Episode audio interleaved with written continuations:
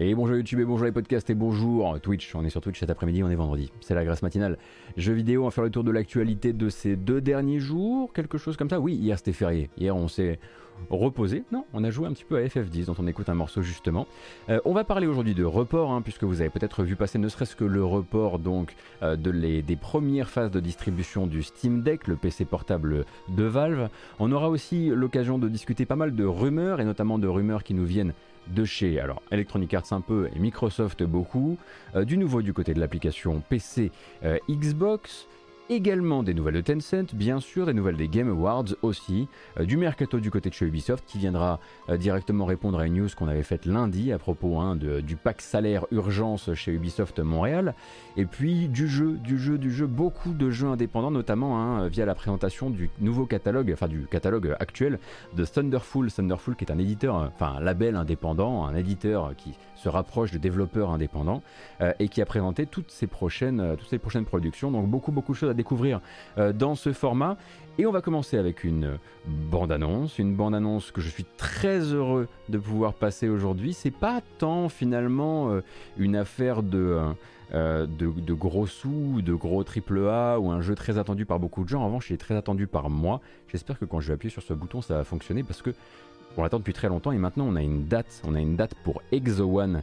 Non seulement il arrive le 18 novembre, mais en plus il sera disponible dans le Game Pass.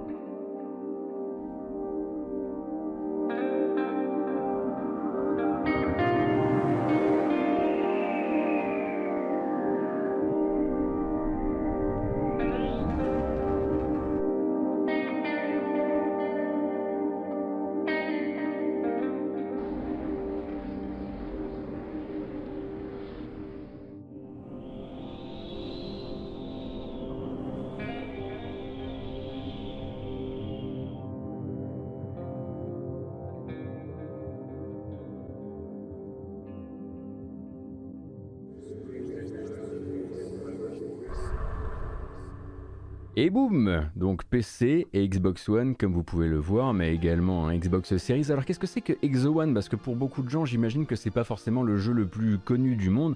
Exo One est un jeu d'exploration qui va se baser énormément sur votre gestion de l'élan. Alors euh, c'est pas vraiment euh, Journey, pas vraiment No Man's Sky, mais je comprends pourquoi ça évoque un petit peu les deux.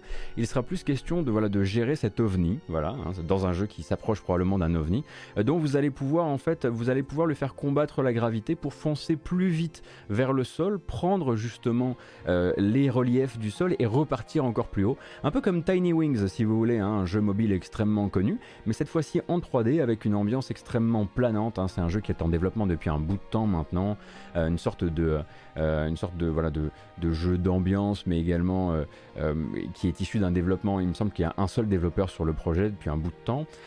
J'avais pu, moi, essayer rapidement une, une démo, mais il y avait une démo qui avait pas mal fait le tour d'internet pendant un temps. Donc vous avez déjà pas mal de gameplay, hein, en tout cas du gameplay alpha ou bêta qui traîne sur YouTube. Il y en avait, il y avait des gens qui l'ont streamé, etc. Et moi, je m'étais surtout réservé. J'avais juste lancé vite fait le jeu pour voir un peu le feeling. Et ensuite, je m'étais dit, ok, j'attends la date de sortie. Et en fait, je pensais vraiment que c'était un de ces jeux qui n'annoncerait jamais de vraie date de sortie. Eh bien, c'est la semaine prochaine. Voilà, donc euh, très très cool. 18 euh, novembre, donc sur PC et sur console Xbox, avec une arrivée en jour 1 dans le Game Pass. Donc euh, pour les ovnis du genre, justement, le Game Pass peut être le bon, la bonne solution. Si vous trouvez ça intrigant, mais peut-être pas au point d'y dépenser de l'argent, vous pourriez découvrir quelque chose d'assez étonnant et, et nouveau. Donc je rappelle le titre du jeu Exo One, E-X-O, plus loin, One. One en toutes lettres. et voilà, trop trop content qu'il ait enfin une date et, euh, j'espère euh, bah, j'espère qu'on n'aura pas de mauvaises surprises parce que c'est forcément ce sont des jeux qui euh, sont des jeux de peu de mots, de peu d'images sur lesquels on a bavé via un ou deux gifs animés donc c'est très facile de s'emballer et, du coup très facile d'être déçu aussi parce que c'est le feeling qui fera tout en l'occurrence. Donc voilà, ça c'était pour Exo One. Et j'en parlais dans le sommaire, donc l'année de tous les reports 2021, hein, même si 2020 était déjà à sa propre mesure une belle année de report, donc c'est au tour de Valve hein, de prendre la parole à propos de son Steam Deck et donc de redéfinir un petit peu sa trajectoire à, on va dire, à courte portée, puisque les premiers Steam Deck, donc on rappelle le Steam Deck est un PC portable sous la forme plus ou moins d'une console Switch, euh, eh bien, euh, cette petite douceur dont on devait justement découvrir si c'était euh, plutôt une bonne idée ou si on allait plutôt nous se procurer la version 2 après amélioration de l'ergonomie, eh bien, les premières devaient être distribuées à la fin de l'année. Donc, il devait y avoir une première passe de précommandeurs qui allait avoir accès au Steam Deck eh bien, pour les fêtes. Donc, la possibilité d'y jouer au coin du feu. Et finalement, eh bien, Valve doit plier le genou. Eux aussi, hein, ils doivent redéfinir la date de sortie, le Steam Deck arrivera finalement, en tout cas les premiers Steam Deck arriveront auprès de leurs commandeurs, de leurs précommandeurs en février 2022.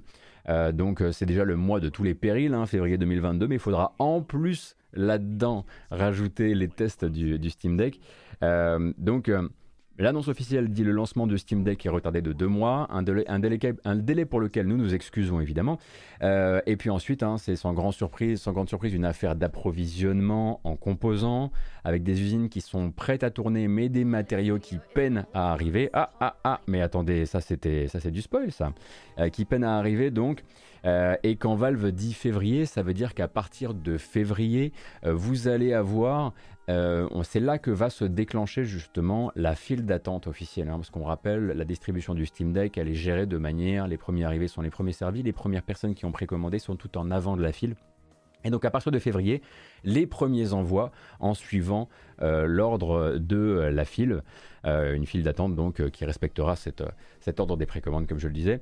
Et on a envie de dire évidemment désolé Madingue, et on en place une pour Madingue, hein, qui non seulement est un membre éminent de la modération de cette chaîne, mais également l'un des plus grands défenseurs francophones du Steam Deck que je connaisse.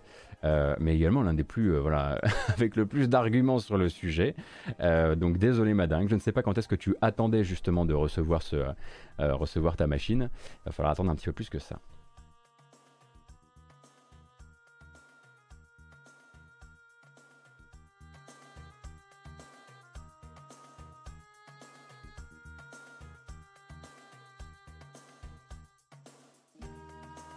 Et bon, bah, je me suis un peu trahi, effectivement, hein, euh, avec la vidéo euh, qui est arrivée euh, juste après.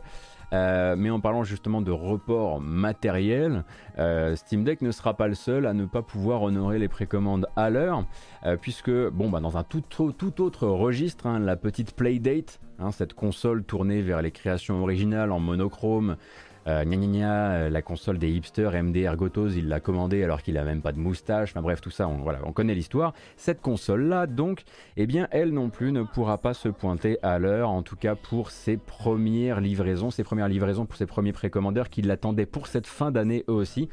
Euh, la faute, bah, en partie, hein, euh, à la pénurie de composants qui a ralenti le flux de production, euh, mais aussi même de l'aveu de ses concepteurs, la faute à un défaut de fabrication absolument critique qui veut que les machines déjà produites, en l'occurrence le premier stock de 4000 unités qu'a reçu Panic, et oui car la boîte qui produit la Playdate s'appelle Panic, eh bien, euh, ce premier stock de 5000 unités a révélé un terrible défaut de fabrication vis-à-vis de la batterie.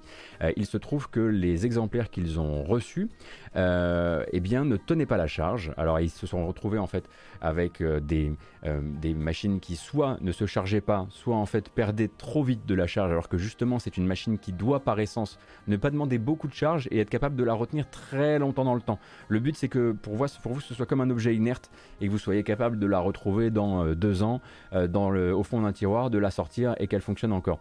Or, ils ont vraiment appelé ça une tragédie au niveau de la batterie. Euh, en gros, imaginez une société comme ça donc une startup qui se dit ok on va vendre à très petit tirage une machine euh, du genre euh, et on va recevoir nos 5000 premiers exemplaires et on va les tester pour voir s'ils sont à la hauteur de tout ce qu'on imagine et de tout ce qu'on veut fournir à nos clients.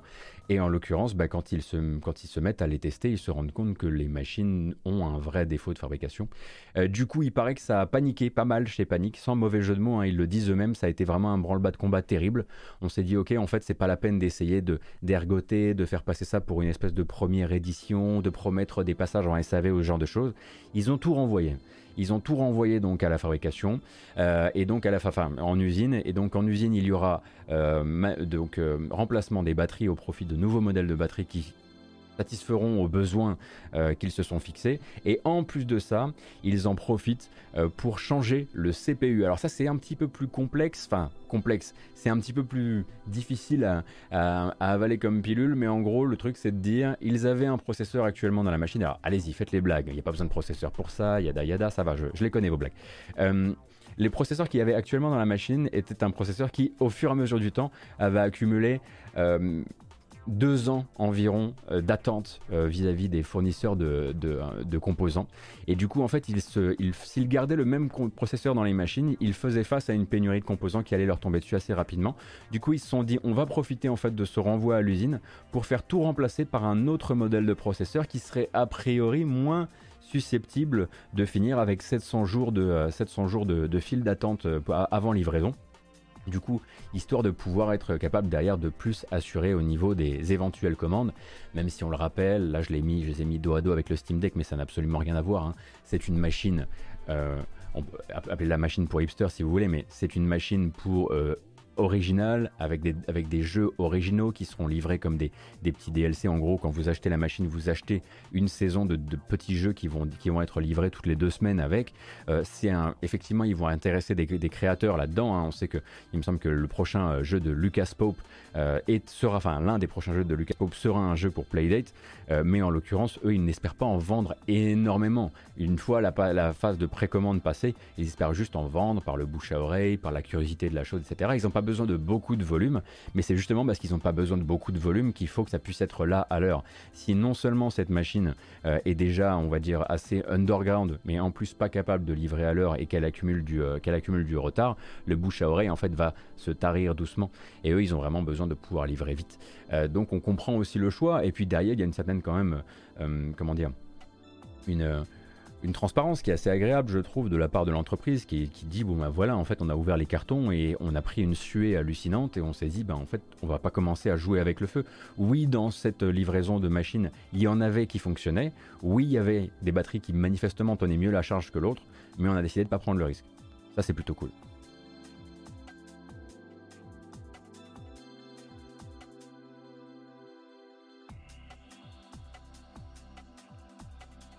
Ah oui, c'est vrai qu'ils vont mettre à disposition leur SDK pour, euh, pour développer des jeux. Euh, oui, ce sera début d'année prochaine. Donc maintenant, en fait, ce qui va se passer euh, pour la Playdate, en gros, tout est décalé à l'an prochain en termes de livraison. Et en gros, ce qui va se passer, c'est que les 20 000 premières Playdates qui ont été commandées seront livrées à leurs acheteurs durant la première moitié de 2022. Ce qui, grosso modo, puisqu'il là, ils sont en train de reporter peut nous permettre de dégager quand même l'idée qu'il commence à livrer en janvier. Hein. Ce sera très probablement voilà, plutôt vers la butée de la fin de premier, euh, du premier semestre. Et les, 20, les 30 000 suivantes, donc celles de 20 000 à 50 000 euh, précommandes, euh, seront assurées dans la deuxième partie du, de l'année prochaine, de l'année 2022. C'était un projet crowdfunding Kickstarter, il me semble, oui, Kaiba. Dans Playdate, il y a Date, est-ce qu'il y a un côté social développé ou c'est juste que ça sonne bien? Manufactor, c'est plus lié au fait, tel que je le comprends, à ce côté, euh, la, console te donne rendez-vous toutes les deux semaines avec l'arrivée d'un nouveau jeu en fait. Tu vas jouer à ton petit jeu pendant, euh, pendant euh, une semaine et dans la semaine suivante, à la fin de la semaine suivante, hop, tu vas avoir une petite notification sur ton téléphone qui dit bah t'as reçu une nouvelle, un nouveau jeu sur ta Playdate et hop tu y retournes. Voilà. Donc j'ai l'impression que c'est plus ce côté date là qui est mis en avant. Donc je le disais, report euh, des distributions de Steam Deck à février 2022, report des distributions de Playdate à l'intégralité de l'année 2022. Et puis bon, on va directement se diriger hein, vers le rumoristant, tout le monde dans l'avion, PNC aux portes. Euh, n'oubliez pas évidemment d'accrocher votre ceinture et de se, vous saisir de vos pincettes, euh, puisque tout ça c'est forcément sujet à changement. Les rumeurs et les bruits de couloir que peuvent percevoir certaines personnes dans l'industrie sont peuvent être également des rumeurs qui ont un certain âge, euh, donc il faut toujours s'équiper de s'équiper des pincettes qui vont bien. Euh, donc la première information, en tout cas la première rumeur, nous viendrait de Video Games Chronicles, Video Games Chronicles, donc euh, qui aurait capté des news de Fight Night et non pas de Five Nights. Donc Five Nights, Five Nights at Freddy's, pas ça. Fight Night, le jeu de boxe, euh, légende du jeu de boxe des années 2000, euh, du côté de chez euh, Electronic Arts. Et donc, Le jeu serait a priori en passe de remonter sur le ring, mais pas tout de suite, tout de suite quand même. En gros, selon les sources que possède le site Video Games Chronicles, euh, l'éditeur en fait avait donné son feu vert à un retour euh, de la franchise, euh, disparue depuis 2011, bah, donc 10 ans hein, quand même. et en fait, le développement porterait le nom de code Moneyball et serait du coup à ses tout débuts dans les locaux canadiens d'Electronic Arts. Et a priori, euh, justement, il va rester à ses débuts pendant un certain temps. Euh, puisque pendant ce. En fait, c'est développé par les mêmes personnes qui font les jeux UFC euh, chez, chez Electronic Arts. Et selon l'article de VGC, justement, le studio pensait qu'il allait pouvoir développer les deux jeux en parallèle. Euh, et ça, c'est un, truc qui a changé, manifestement, il y a très peu de temps, euh, puisque euh, les dirigeants du studio auraient envoyé un mail aux équipes en expliquant que, sur demande d'Electronic Arts, toutes les forces vives, un maximum des forces vives en tout cas, allaient être redirigées sur UFC, non pas que choisir, hein, mais plutôt une Ultimate Fighting Championship. très difficile à dire, hein, surtout quand on bave trop, désolé. Et du coup, euh, pour l'instant, Moneyball serait bah, mis euh, en stase le temps pour UFC 5 euh, d'arriver. Donc d'abord on développe UFC 5 et puis ensuite ça pourrait être un retour de, Fight Night. bon après UFC, il faut faire attention hein, parce que c'est quand même des jeux qui sont sortis parfois dans des états assez lamentables, qui, enfin pas lamentables, mais avec très peu de contenu, voire très peu de réinvention, beaucoup d'utilisation et d'exploitation de licences sans forcément, sans forcément avoir de choses très intéressantes derrière. faudra voir ce que ça peut donner. Toujours est-il que du côté de chez VGC, on pense que Fight Night peut revenir. En tout cas, on le, on le, on le, on le clame.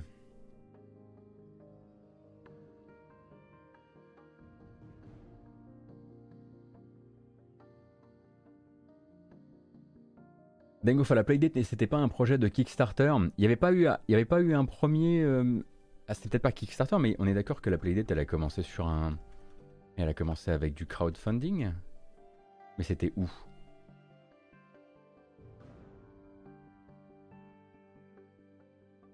Non? Ils sont passés directement sur un système de préco? Ah, j'étais vraiment persuadé qu'il était... Euh, ah non, Cassim, ce que t'as là, c'est pas le même truc, je crois. L'Indiegogo, euh, ouais, ouais, c'est pas le même truc. Le Playdate, euh, Moi aussi, en faisant mes recherches, je suis tombé là-dessus, justement. Il y, a un, jouet pour chien qui s'appelle le Playdate et qui a fait une campagne Indiegogo et ça n'a rien à voir. La Playdate, c'était peut-être directement passé par un, site avec des précos, quelque chose d'un peu plus, euh, d'un peu plus glacieux. On peut rester au rumoristan, si ça vous dit, évidemment. Bon, en même temps, si ça vous dit, mais vous n'avez pas trop le choix, parce que en fait c'est ce que j'avais préparé. Eh. Euh, et donc cette fois-ci c'est Windows Central qui nous donne des nouvelles. Windows Central donc avec euh, par l'intermédiaire du journaliste Jez Corden euh, qui continue à aligner les petits scoops à propos des exclusivités Xbox et donc des Xbox Game Studios et des Xbox Game Publishing. Et donc il semblerait donc que grâce à des sources concordantes, il soit capable de nous confirmer l'existence de deux nouveaux projets au sein de la famille Xbox. Euh, et ça parle bah, là en l'occurrence de studios bien connus qui sont déjà des Xbox Game Studios, donc ce ne sont pas des rachats, hein, ce sont plutôt des, acteurs dont vous attendiez justement d'avoir plus de nouvelles sur d'autres projets par exemple. C'est le cas de Compulsions Games, donc Compulsion Games, pardon, hein, c'est les créateurs de Contrast, et puis ensuite de We Happy Few, des deux jeux qui avaient été imaginés avant les années Xbox Game Studios. Et donc leur prochain projet, qui s'appellerait Midnight, euh, serait le prochain jeu vraiment conçu dès le départ avec en tête euh, cette exclusivité euh, de l'univers Xbox. Et donc Midnight serait si on comprend toujours les informations de Jess Corden et de Windows Central, euh, un jeu d'action à la troisième personne avec une thématique liée donc aux mutations. Il y a un univers qui serait à la fois gothique et inspiré euh, du Deep South euh, américain. Donc le Deep South, c'est les États comme la Louisiane, le Mississippi, la Caroline du Sud, etc., etc.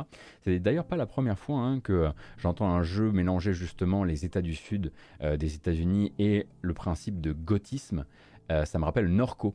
Euh, alors rien à voir du coup, hein, parce que Norco est un point and click, euh, mais il, il, combine justement ces deux influences aussi artistiques, en tout cas à sa manière. Hein. il y avait une, il y avait une, je vais vérifier ça. Il y avait bien une démo qui était disponible sur Steam. Est-ce qu'elle l'est encore? Je sais pas si vous vous souvenez de Norco.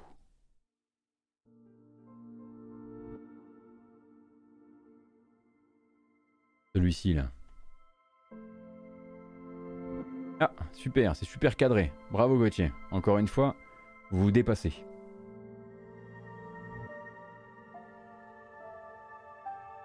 Il y a tout un genre littéraire et cinématographique qui s'appelle Southern Gothic. Southern, pardon. Euh, Bird's Eye. Et eh ben voilà, bah, c'est ça en fait. Euh, c'est ça qui me manque. C'est ah bah d'accord. Angel Art, c'est ça. Bah, j'adore Angel Art en fait. j'adore ce film. Je ne savais ça, je ne savais juste pas qu'il euh, y avait vraiment tout un mouvement autour à partir du moment où tu voilà où tu crées du où tu crées du, surnaturel. Enfin entre autres choses surnaturelles. Angel Art que je recommande extrêmement chaudement. Hein. C'est vraiment c'est euh, vous découvrirez, euh, vous redécouvrirez des acteurs sous des, sous des jours tout à fait, euh, tout à fait curieux dans Angel Art. Alors, quand même pas à regarder avec, avec les plus petits, mais. Mais j'ai envie de. Ça y est, ça y est. Merci beaucoup, Birdseye. J'ai très envie de revoir ce film. Soudain. Trop bien. Un Showdown aussi, oui, effectivement. Ouais, avec Mickey Rourke, exactement. Avec Mickey Rourke, époque. Époque éclatante. Et est-ce qu'il y a une intersection avec Lovecraft un peu? Alors, euh, pas dans euh, pas dans Angel Art. Oui, vous avez un Robert De Niro qui est hallucinant aussi. Euh, mais j'imagine que oui, le Southern Gothic, il doit aussi y avoir peut-être effectivement parfois un peu du mythe qui vient s'infiltrer là-dedans. Bref, je viens d'ouvrir une brèche là, merci beaucoup grâce à vous, parce que pour moi en fait c'était juste, je me disais tiens pourquoi les jeux ils sont là-dedans actuellement? Ben voilà tout simplement parce que c'est un mouvement artistique mon garçon. Ah là là, qu'est-ce que c'est bien de faire une, un format actu quand on n'est pas plus culturé qu'un autre. Tant pis. Donc celui-ci s'appellerait donc Midnight et serait en développement par euh, les créateurs de Contrast mais aussi de We Happy Few et donc jeu d'action, troisième personne avec quelque chose d'assez fantastique. Euh, a priori 100% solo et pour l'instant aucun calendrier de sortie, en tout cas euh, rien que n'ait pu capter les petits oiseaux de Jazz Corden. L'autre projet, en revanche, s'appellerait donc lui, ce ne serait pas un nom de code Midnight, hein, ce serait son vrai titre et le titre en question ce serait Pentiment. Et donc ce serait l'autre autre autre projet d'Obsidian Entertainment, un Obsidian qui est toujours sur Avowed, euh, qui travaille aussi sur les mises à jour de Grounded et qui est toujours en train d'incuber également The Outer Worlds 2. Et Pentiment, donc, euh, selon les informations de Jess Corden qui viennent se croiser avec celles de Jeff Grubb qui a parlé aussi un petit peu du jeu, ce serait le nouveau projet de Josh Sawyer. Josh Sawyer, euh, qui est, bon, un grand fan de vélo, hein, si vous, le suivez sur Twitter, mais également un garçon absolument central dans le projet Fallout New Vegas, euh, mais aussi ensuite dans Pillars of Eternity. Et donc Sawyer serait à la tête d'une petite douzaine de développeurs au sein d'Obsidian pour travailler sur Pentiment, pas plus. Hein, donc a priori un projet peut-être euh, un petit peu, enfin budgété de manière un peu plus, plus douce. Euh, et donc ce serait un jeu d'enquête dans lequel on incarnerait une sorte de détective dans l'Europe du XVIe siècle, qui serait donc chargé d'élucider un meurtre. Alors, de ce, que les sources ont pu capter pour l'instant à propos de Pentiment, euh, on parlerait donc de narration en branchement, ça parlerait aussi euh, d'un focus sur les dialogues, de la possibilité de tirer ses conclusions et donc de formuler aussi des accusations qui soient bonnes ou mauvaises, enfin correctes ou incorrectes, et plus globalement en fait d'une équipe dont l'inspiration première serait, euh, enfin qui serait surtout inspiré par Disco Elysium. En fait, hein. on, le comprend assez vite au fur et à mesure qu'on lit le paragraphe et puis à la fin, euh, Jess Corden le confirme. A priori, Disco Elysium est l'un des modèles du futur Pentiment. Euh, et celui-ci, en revanche, serait prévu pour l'année prochaine. Donc ça pourrait être un jeu qui serait dévoilé dans, les temps à venir et plutôt euh, préparé, comment dire, se préparant pour une sortie l'an prochain. quelque chose d'assez surprise avec, avec un, cycle de communication court. Et donc pour la petite histoire, Pentiment, si on nous le, retraduit en français, ça nous, ça nous crée un titre très évocateur, hein. c'est ce que nous on appelle le repentir. Mais pas le repentir tel que vous le connaissez très probablement, le repentir dans son langage, dans le langage de la peinture. En gros, ce sont les parties d'un tableau qu'on a recouvertes, soit pour faire disparaître des éléments, soit pour faire apparaître de nouveaux éléments. En gros, c'est un, tableau dont on a réécrit l'histoire. Et ça, ça s'appelle le repentir. Et donc ce repentir donne son nom à un jeu d'enquête où manifestement, bah, évidemment, on a réécrit une histoire et ça va être à vous de découvrir ce qu'il existe, ce qui, se cache derrière la première couche. À méditer.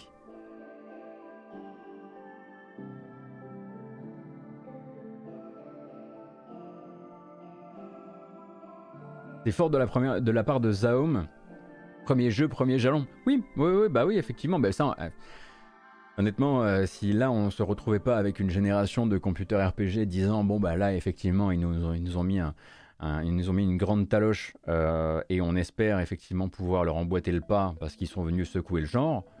Oui, c'est sûr c'est sûr, euh, c'est satisfaisant quand même. Parce que ça m'aurait quand même rendu fou que Disco Elysium soit juste une pépite lancée comme ça et qu'ensuite euh, l'industrie du computer RPG, elle, elle garde euh, voilà, son cap habituel et, elle n'essaie pas de changer un tout petit peu les choses.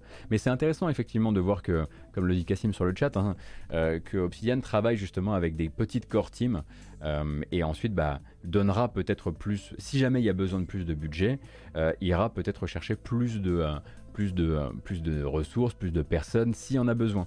Pour l'instant, en tout cas, c'est difficile de savoir euh, ce que maintenant, euh, combien de personnes sont maintenant dans l'équipe de Pentiment.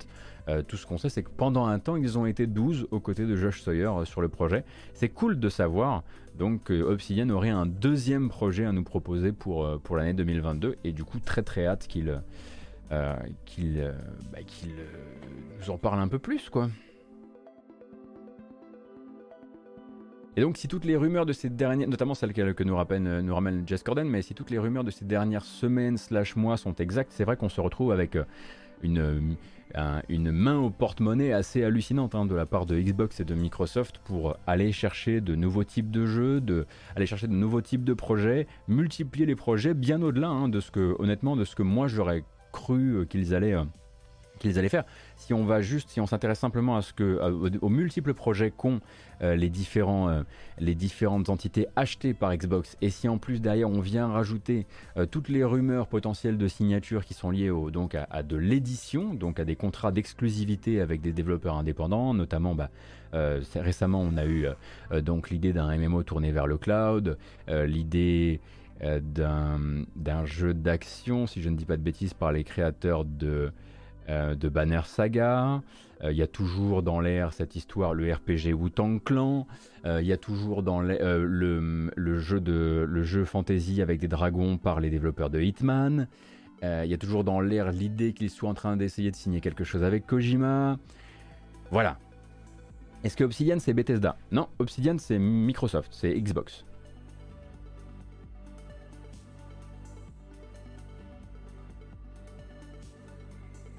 Merci beaucoup Bimbojet euh, pour les, pour les 10 mois, c'est très gentil. Alors Afloplouf. Oui, t'as raté des trucs. Ouais, ouais, le RPG Wu-Tang Clan, euh, les dragons euh, chez IO Interactive. Ouais, il s'est passé beaucoup, beaucoup, beaucoup, beaucoup de choses.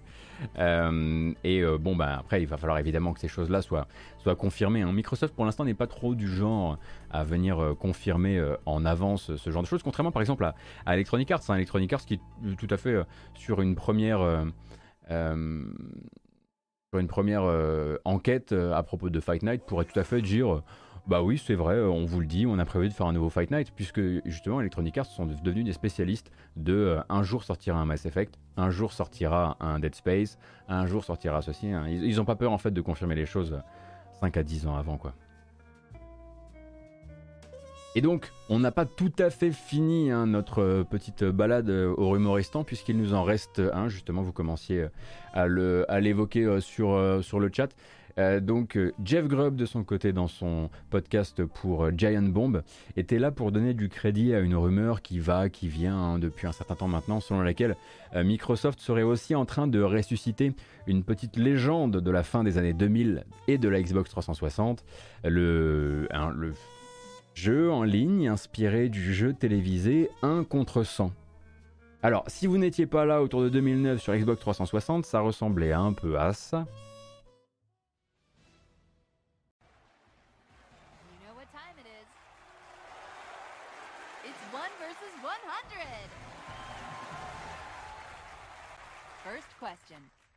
Donc 100 joueurs qui, dans des duels de culture, avec des questions culture, des questions trivia, doivent venir défaire euh, The One, qui était donc ce, qui était ce joueur qui, bah, qui, était euh, censé être vraiment le, le défié du jour, inspiré donc d'un jeu télévisé américain.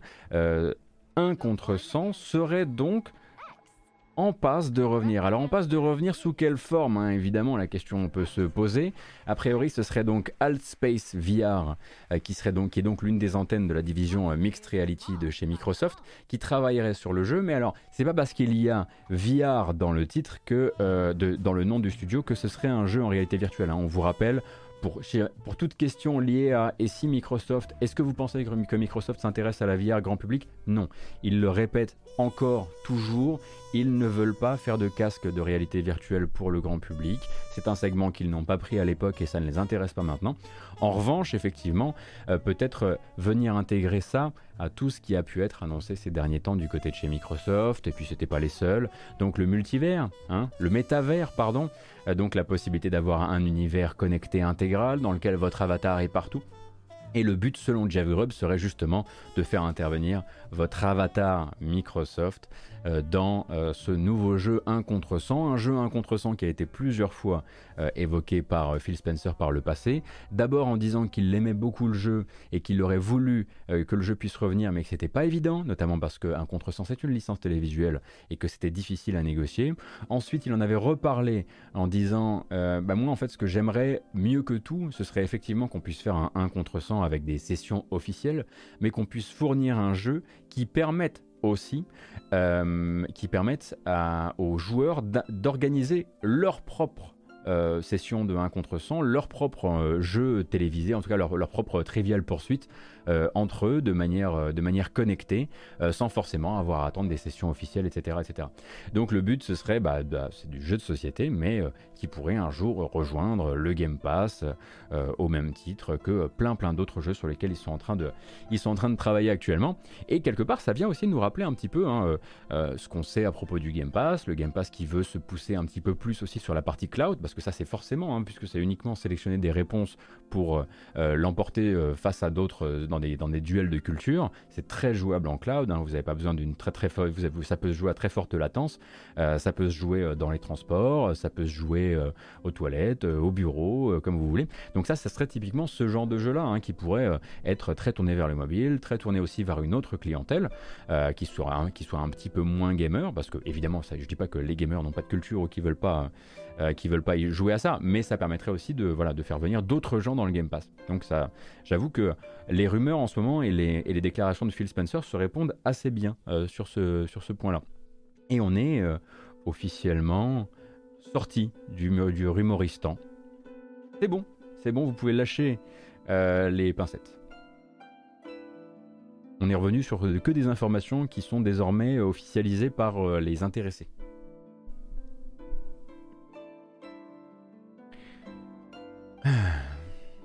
D'ailleurs, en termes d'officialisation chez Microsoft, hier, attendons, café, café, café, café. Ouh Bonjour Denis, bonjour Camille, bienvenue. Microsoft, après justement un tour de rumeurs, alors le thème voilà, quelque chose d'un peu plus doux là. parce que là, ça me mettait une pression d'enfer. En plus, tout le monde est en train de jouer à Elden Ring pendant que nous on écoute du Dark Souls, ça marchait pas. Et donc, Microsoft a hier officialisé euh, le prochain projet de son application Xbox pour PC. Euh, et alors, attention, là, c'est. Euh, on prend une DeLorean et on fonce, mais c'est c'est l'an 3000. C'est vraiment l'an 3000. Bientôt, l'application Xbox, donc qui est aussi l'application Game Pass pour PC, vous permettra d'installer les jeux où vous voulez. N'importe où. Disque C, disque D, E, F, G, H, I, J, vous allez où vous voulez sur votre propre système. Il faut savoir que jusqu'ici c'était quelque chose que l'application Xbox ne permettait pas, tout comme d'ailleurs elle ne vous permettait pas de déplacer euh, la racine d'un jeu sans forcément avoir à le retélécharger intégralement très bientôt, euh, cette euh, l'application vous permettra justement de le mettre où vous voulez, ce qui, sera aussi très intéressant pour la scène du modding puisque le modding pour l'instant n'était pas ouvert d'office euh, sur application Xbox, notamment à cause d'une partie des fichiers qui étaient masqués.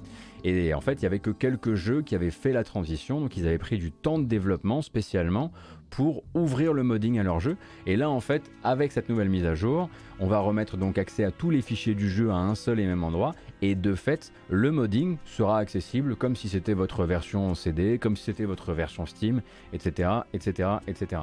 Et ça, c'est euh, quelque chose euh, qui sera très intéressant et très important, euh, puisqu'il y a toute une scène de modeurs qui déplorait justement qu'une partie des joueurs ne puissent pas avoir accès au jeu par euh, par, euh, à partir du moment où ils avaient été euh, téléchargés via l'application Xbox. Alors comme à chaque fois dans ces cas-là, hein, ça commence par une application avec une, nouvelle mise à jour qui sera d'abord accessible uniquement aux utilisateurs Insider Xbox, et puis ensuite une fois que ça aura été modifié, enfin que ça aura été modifié, que aura été, qu'ils ont récupéré suffisamment de retours sur cette version, ils la distribueront à tout le monde.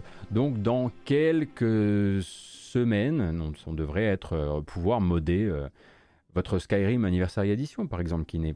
Ah bah non, elle n'est pas dans le Game Pass. Ah, c'est dommage.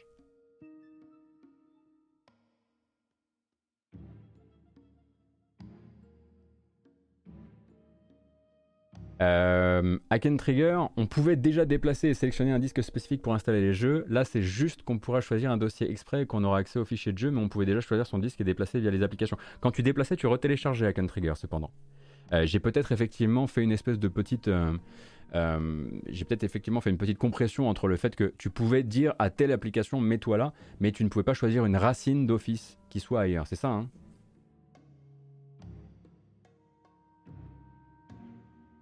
Et non, mais ça ira. Et non.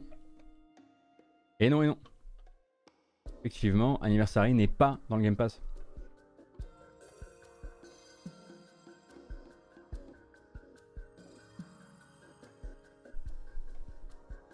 Quelque chose sur le crossplay, car certains jeux Game Pass PC ne peuvent pas jouer avec les versions Steam. Bah, Dengofa, comme à chaque fois, hein, tous les développements qui sont liés à du crossplay, en fait, demandent aux développeurs. Euh, en fait, il n'y a pas de. Il me semble pas qu'il existe un. Comment dire qu'il existe un, un bouton à crossplay quoi. C'est-à-dire que tu as des services en ligne et chaque développeur va déjà utiliser les siens. Et c'est via ces services en ligne, qui peuvent être distribués par exemple Epic, hein, fournit euh, beaucoup de développeurs en service en ligne, qu'il pourra, euh, qu'il pourra aller se connecter avec, euh, avec d'autres, d'autres versions du jeu. Donc Microsoft en fait ne peut pas s'engager à la place des développeurs pour ça. On peut, on peut déplacer sans retélécharger, il suffit de passer par les paramètres, choisir le jeu dans, la liste et choisir déplacer. Bon, eh bien écoutez, dans ce cas-là, je ne sais pas quelles applications vous avez, j'ai encore déplacé un, jeu il n'y a pas plus tard qu'il euh, y a deux jours et il me l'a retéléchargé. Dans ce cas-là, on va modifier la news a posteriori. Le modding est ouvert sur euh, application Xbox. Est-ce que ça va mieux? Est-ce que... Parce que vous savez que moi, pendant que je suis en train de tourner ce truc, je ne peux pas ouvrir les, les, les, les softs pour lesquels vous, vous êtes en train de vérifier sur vos PC. C'est la grande différence. Du coup, en fait, chaque signal que vous m'envoyez, moi, je suis là genre, ah, toi tu dis que ah, et toi que... Et, en fait, je peux pas établir... Je peux juste vous dire, ok, j'imagine que j'ai fait une connerie. Donc, je vous fais confiance. J'espère que je peux vous faire confiance. Il y a déjà le somme pour Elden Ring, vous allez le rendre colère. Mais pas du tout. Même pas. Je pense que j'ai fait un, j'ai fait un très bon choix de vie en ne jouant pas à Elden Ring aujourd'hui. Je vais regarder les autres jouer jusqu'à dimanche. Et dimanche, j'arriverai plein de tout ce savoir accumulé en regardant les streams des autres. Bien sûr. Absolument pas. Je vais rouler, je vais rouler dans tous les sens jusqu'à ce que ma barre d'endurance se vide et je mourrai.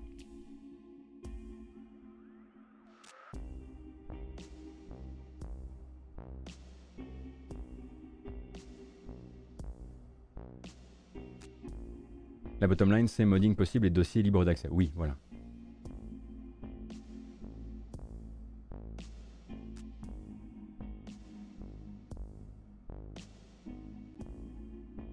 On peut faire les déplacements sans retélécharger sans problème via les paramètres Windows. Ah mais vous, vous faites vos déplacements via les paramètres Windows, mais vous êtes des power users Je ne comprends pas ce que vous racontez. Règle déjà tes soucis de setup, ensuite et seulement ensuite tu pourras faire des news tech. Oh. Alpha. Alpha. On ne, se, on ne se connaît pas, enfin. Vous ne savez pas qui je suis. Euh, donc, business. Oh, ça fait longtemps qu'on n'a pas parlé de ça. Tencent, ça veut bien faire euh, genre 5. Euh, allez 5 jours, grand max. Tencent, donc, dont on apprend qu'ils continuent hein, leur avancée sur le marché japonais, notamment en, en, allant se payer le studio japonais Soleil. Alors, c'est pas vraiment qu'ils vont se payer le studio japonais Soleil, c'est que Tencent en gros sort 44 millions de son chapeau pour se payer tout simplement 90% de Wake Up Interactive. Bon, 90% d'une boîte, c'est vraiment ensuite pour dire écoutez, euh, voilà, on n'est pas on n'est pas comme ça, euh, on finira l'absorption une prochaine fois si ça vous dérange pas. Là, on était un peu pressé, on n'avait pas le temps. Euh, du coup, 90% de Wake Up Interactive, ça permet euh, de venir bah, grignoter bah, mécaniquement 90% du studio Soleil. Soleil donc euh, qui n'est pas forcément un studio que nous on connaît bien ou que vous peut-être vous connaissez bien hein, puisque on a peut-être une habitude, on a peut-être des, habitudes de jeu assez traditionnelles, mais ce sont les développeurs de Ninjala. Et donc Ninjala hein, c'est le free-to-play Switch euh, que vous avez peut-être déjà vu en, bande-annonce, hein, très coloré, très euh, non, je peux pas dire. Je peux pas, peux pas l'annoncer. Je peux pas le, comparer à un autre jeu Nintendo. Je vais encore me faire engueuler. Mais euh, donc 8 millions de téléchargements hein, pour le compte de, de Gung Ho Online. Et donc Ninjala euh, est un peu leur grand succès. Mais à côté de ça, si vous allez directement euh, chercher le, CV, on va dire de de, euh, de, Soleil, vous allez trouver donc Devil's Third, c'est eux qui ont fait Devil's Third. Vous avez No More Heroes, euh, Travis, euh, Travis Strikes Again, c'est également eux. Samurai Jack Battle Through Time et quelques autres. Et en gros, ce sont des spécialistes du jeu d'action. Alors, spécialistes du jeu d'action. En, tout cas, le studio hein, a, été fondé fin des années 2000 par un ancien de la Team Ninja. et globalement, c'est sur des jeux d'action qu'ils travaillent. Voilà. Euh, je préfère pas les appeler des spécialistes parce que parfois les budgets sont pas les mêmes. Hein. Récemment, par exemple, on a vu le prochain jeu sur lequel ils travaillent, l'un des prochains jeux sur lesquels ils travaillent qui s'appelle Wanted Dead.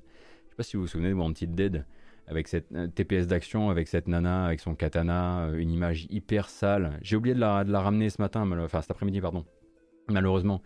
Mais un jeu qui, voilà, qui paye pas de mine, hein, si on peut dire. Mais bon, comme d'habitude, Tencent arrive, absorbe et laisse faire les développeurs donc de ce côté-là, Soleil va continuer ses contrats, d'un côté sur Wanted Dead, de l'autre sur Vengeance is Mine. Et globalement, il faut juste s'habituer à cette idée maintenant. Euh, d'un côté, donc Soleil, ça appartient euh, à Tencent. Grasshopper, on en parlait il n'y a pas longtemps, hein, Grasshopper Manufacture, c'est maintenant un studio NetEase. C'est comme ça. Voilà, il faut être euh, préparé à ce genre de choses. Et d'ailleurs, hein, euh, c'est pas les, pas les seuls, euh, les seuls rachats du genre. Hein. Vous savez que NetEase comme Tencent, ils ne font pas que racheter des studios au Japon, ils viennent aussi en implanter des nouveaux. Et on attend par exemple toujours la confirmation de l'établissement d'un studio spécial pour le compte de Nagoshi, hein, l'ancien numéro 1 de, de la série Yakuza. Euh, il y avait une rumeur qui disait qu'il allait quitter Sega pour NetEase et pour un studio que lui avait monté NetEase tout spécialement. Il a quitté Sega, mais il n'a pas encore confirmé euh, qu'il était passé chez NetEase.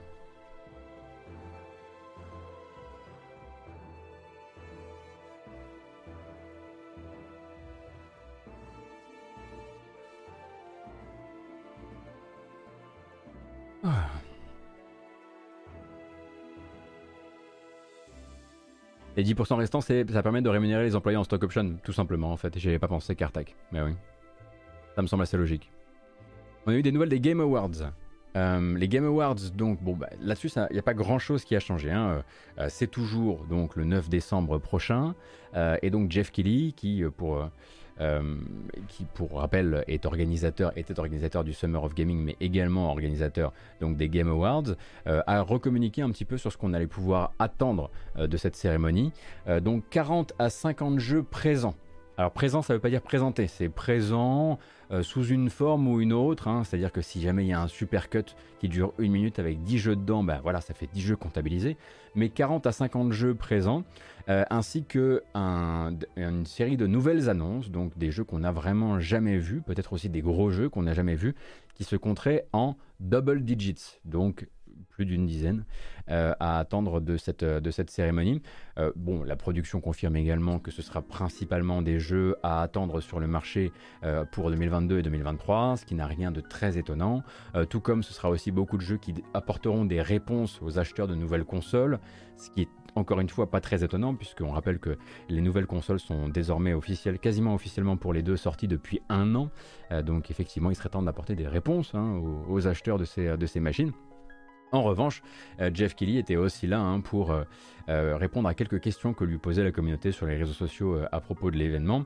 Et l'une de ces questions, hein, c'était forcément l'occasion pour lui de mettre un petit chassé comme ça, vous voyez, discrètement sous la table, à l'E3 et à l'ESA, euh, puisqu'on lui a demandé bah, si on allait pouvoir simplement regarder les Game Awards sans avoir à bouffer des NFT games, donc des jeux construits hein, sur les NFT et sur les échanges en crypto-monnaie. Et donc la réponse de Jeff Kelly est assez claire. Il dit on ne touche pas à ça. Il dit on ne touche pas à ça, hein, ce qui devrait grosso modo changer à la seconde exacte où l'un de ses partenaires de travail dans un autre timing touchera à ça, nommément par exemple Electronic Arts ou Square Enix ou Sega ou Bandai Namco, enfin bref, euh, n'importe lesquels. Pour l'instant, en tout cas, il n'a pas de partenaire de travail qui a un truc à proposer euh, qui soit du NFT game, donc il n'y touche pas. Voilà, c'est comme ça qu'il faut le voir. Hein. Ça reste euh, Jeff Kelly, après tout. mais à côté de ça, ça permet de nous rappeler, effectivement, de rappeler à notre bon souvenir hein, ce stream. On était là d'ailleurs, on était dans cette pièce hein, pour le moment où l'ESA avait confié une heure d'antenne justement à Blancos Block Party. Souvenez-vous, Blancos Block Party, c'est donc un jeu c'est donc un jeu basé justement sur les échanges de NFT, sur les crypto-monnaies, mais qui a une vitrine artistique par le devant qui est très euh, jeune, cool, un peu naïve, peut-être un peu trop tournée vers le jeune public. Et franchement, c'était un stream qui faisait vraiment froid dans le dos, quoi. Euh, et le SA, eux, ils n'avaient pas eu de soucis justement à diffuser ça. Et je pense que quelque part, le bon Kili s'est dit là, j'ai une chance de plus, encore dans l'année 2021, de rappeler qu'il y a eux et puis il y a moi, quoi. Jusqu'au prochain épisode, évidemment. Et oui, le jeu s'appelle Blancos Block Party. À chaque fois, ça vous fait citer du Manuel Valls. C'est ce qu'on a vraiment envie de citer du Manuel Valls le 12 novembre 2021 à 14h21. Je ne suis pas sûr. Mais je comprends en même temps. Je comprends.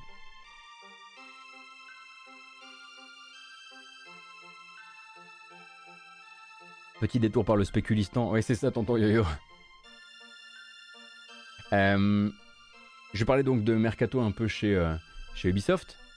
Et euh, c'est vrai que hier, via un article de Jeff Grubb, qui n'a donc il me semble pas qu'il y ait encore eu de confirmation officielle, ou peut-être que je me trompe, donc un article de Jeff Grubb sur le site de GamesBeat, qui est le pendant jeu vidéo de VentureBeat, on apprenait donc le départ, un départ forcément important au sein de la team Far Cry. Il s'agit de Dan Hay. Et Dan Hay, en fait, c'est 10 ans au service de la licence Far Cry.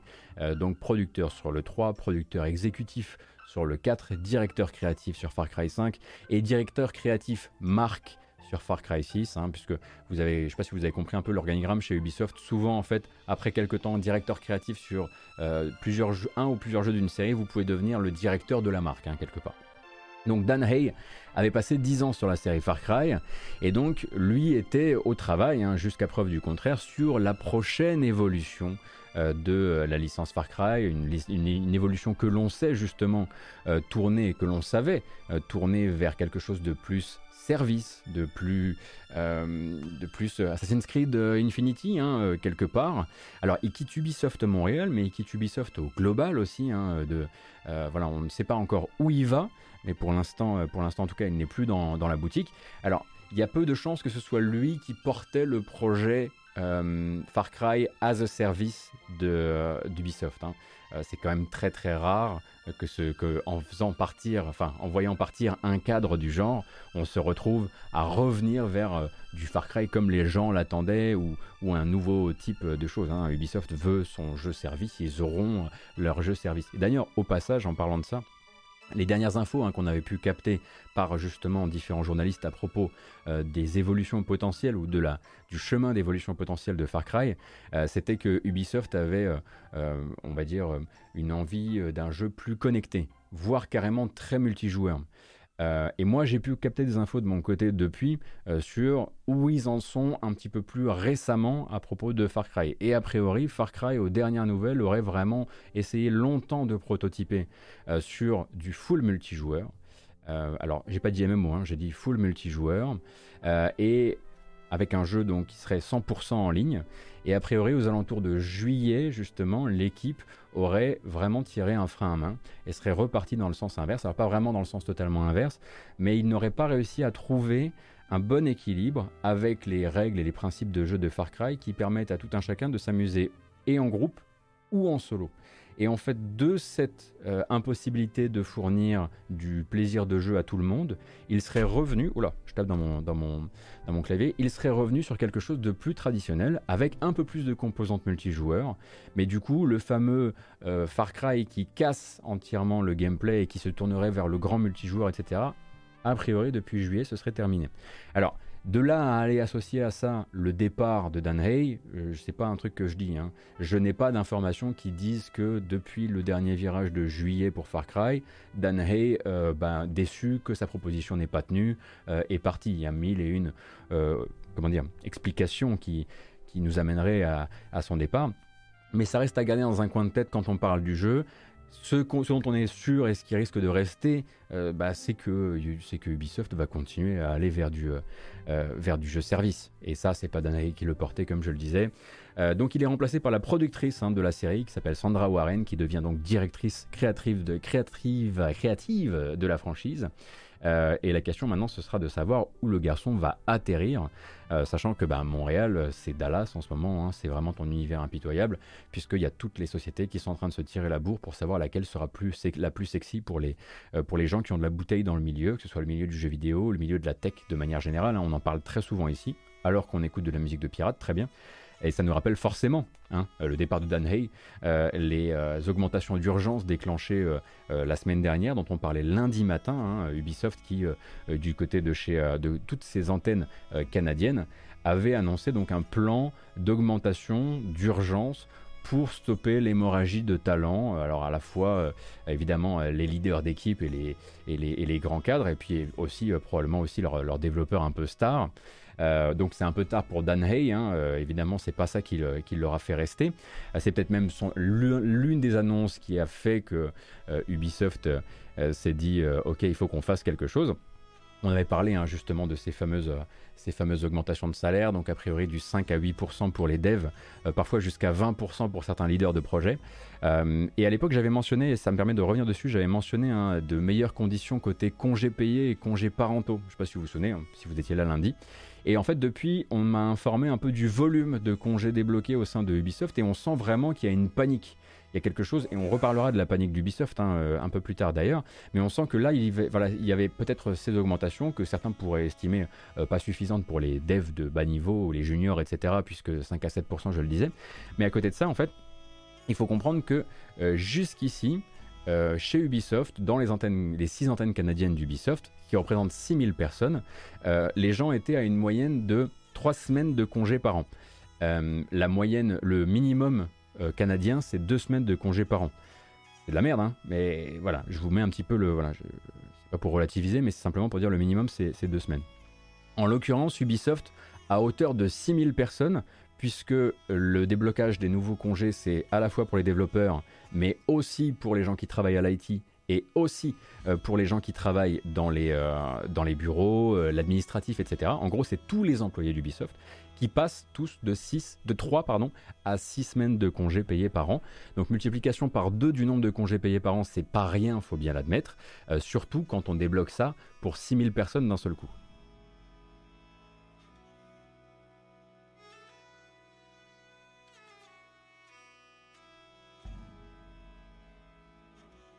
Et c'est pas 6000 personnes, c'est pas 3 personnes, c'est vrai, JCUS. Euh, dit comme ça, dit comme ça, ça nous paraît, euh, euh, ça nous paraît assez, assez évident.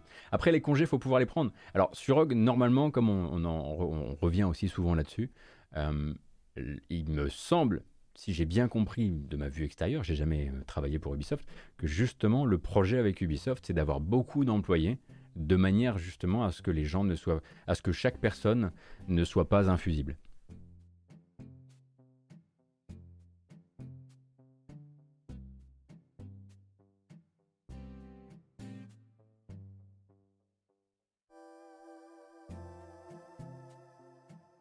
C'était pas pour dire regardez comme ils sont trop gentils, euh, etc. Hein, mais c'était juste parce que la dernière fois j'en ai parlé. Voilà, j'avais les chiffres pour euh, les, les augmentations, j'avais pas les chiffres pour les euh, pour les pour les, les, congés. Et là je les avais. Du coup voilà, je viens compléter le truc. effectivement, ça n'enlève rien au fait que justement ces mesures ont comment dire notamment été décrié par une partie du groupuscule, groupuscule, ça fait hyper peur, groupuscule, du groupe Better Ubisoft, comme étant peut-être un truc qui allait servir de, de diversion euh, par rapport à leurs demandes, par rapport à leurs demandes de, prise de responsabilité, du management, par rapport à tout ce qui s'est passé durant, durant l'été 2020 et, par rapport au manque de réaction du management à l'heure actuelle. D'ailleurs, puisqu'on parle d'Ubisoft, j'essaierai de le faire à chaque fois jusqu'à ce que ça bouge un petit peu plus, mais je vous rappelle donc que A Ubisoft, justement le groupe interne des employés, euh, met toujours à disposition une, une euh, pétition euh, où vous pouvez vous, manifester en tant que joueur, en tant que consommateur, pour dire bah, moi aussi en fait ça m'intéresse euh, le climat de création des jeux vidéo et, la santé des développeurs et des développeuses. Donc si vous n'avez pas encore signé la pétition, c'est toujours l'occasion de le faire. Le compte Twitter A Ubisoft a l'habitude régulièrement de reposter le truc. Ah, c'est très intéressant hein, ce chat. Donc Madin qui poste Better Ubisoft et moi derrière il y a mon bot qui vient faire la publicité de mon Twitter. Ça fait mauvais genre. Cliquez sur le premier, hein. c'est celui-ci qui est important.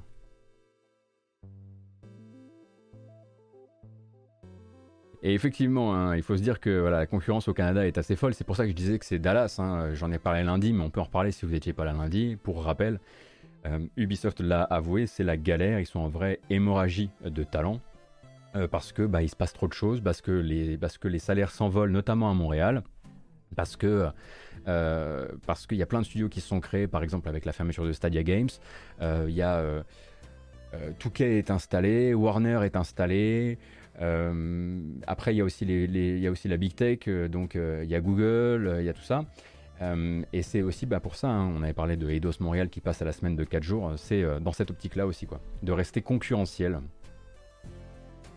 Ubisoft a avoué quoi? A avoué Neosur durant leur dernier, leur dernier euh, bilan euh, euh, financier, ils avaient avoué que l'un des, défis de l'année à venir, c'était le départ massif de gens qu'ils n'arrivaient pas à rattraper.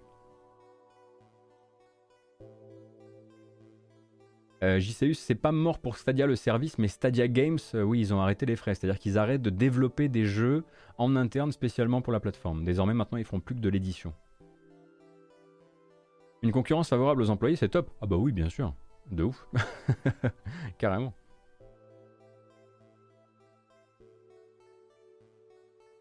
Montréal commence à avoir plus de studios que de main-d'œuvre sur place. Bah, c'est ce que je me disais, Mass Black, en fait. Je me disais, ça, je sais qu'il y, a, euh, une manne de, jeunes développeurs qui est assez immense là-bas, mais est-ce qu'on ne serait pas, avec le nombre de boîtes qu'il y a euh, là actuellement à Montréal, dans une situation où bientôt il faudra aussi que ces boîtes-là s'ouvrent euh, à la possibilité du plein télétravail euh, et donc euh, la possibilité de faire travailler des gens qui viennent, bon, bah, peut-être aussi des mêmes fuseaux horaires, mais peut-être des gens qui viennent, qui travaillent depuis les US ou sur des fuseaux horaires différents, j'imagine parfois à l'occasion.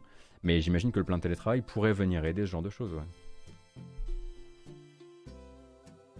Donc, on était, je le disais, sur Dan Hay qui quitte la team Far Cry. Et encore une fois, moi je m'inquièterais. Enfin, c'est-à-dire que je pense effectivement que là, ça doit leur coûter euh, en, termes d'avancée, parce que Dan Hay n'était pas justement en train, euh, euh, en train de pousser une énième version de Far Cry, parce que par exemple, on sait, mettons, on est sur Far Cry, Far Cry 4. On sait très bien que Far Cry 5, ça va être Far Cry 4. Mais 5. on vous dit le directeur créatif se barre. Ma première réaction, c'est pas de me dire oh là là, Far Cry est perdu. Je vais plutôt me dire, bon, bah, petit contretemps pour Ubisoft, mais bon, vu la manière dont ils ont l'air de partager les savoirs et de répartir la charge, je suis quasiment sûr qu'il y a un numéro 2 ou une numéro 2 qui est derrière et qui peut très bien reprendre le flambeau assez rapidement.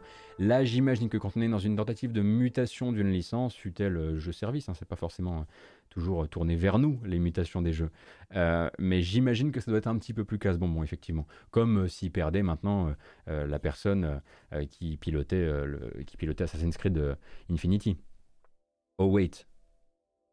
Pas déjà perdu, ça? Si Il me semble justement que le réalisateur de Assassin's Creed s'est barré il n'y a pas si longtemps. C'était le réalisateur? Je sais plus.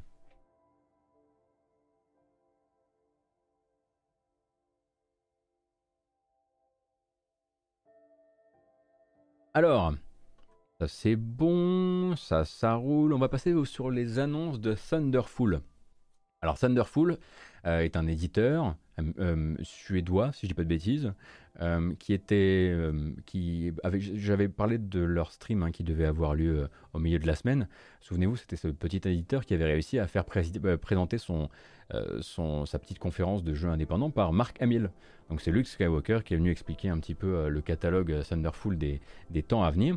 Et du coup, on a, découvert ou redécouvert des jeux, et puis on a quelques dates de sortie aussi qui, sont, qui, sont, qui ont émergé de tout ça.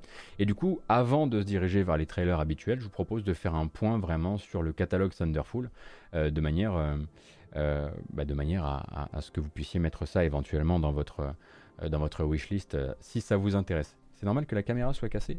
Qu'est-ce qui se passe avec ma caméra Normalement, je dois pas avoir de soucis. Normalement.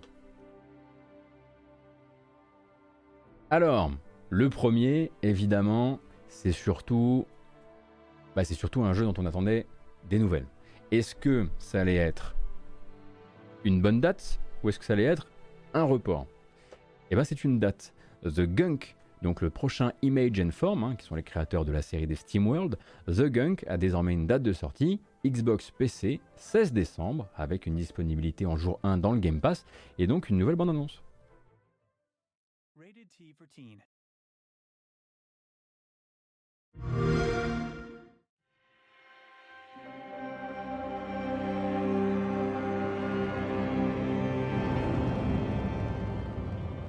Hey everyone, I'm Fiona Nova and I voice Ronnie, the main character in The Gunk. Alright, here we go!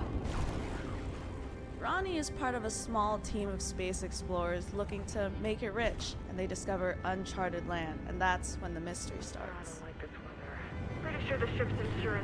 Donc je sais pas si vous vous souvenez hein, de ce de ce jeu donc euh, d'action et d'exploration en 3D avec ce personnage qui a Euh, cette, euh, cette, espèce de gant magique qui va lui permettre d'interagir avec le décor et notamment d'interagir avec une espèce de matière qui a recouvert une planète.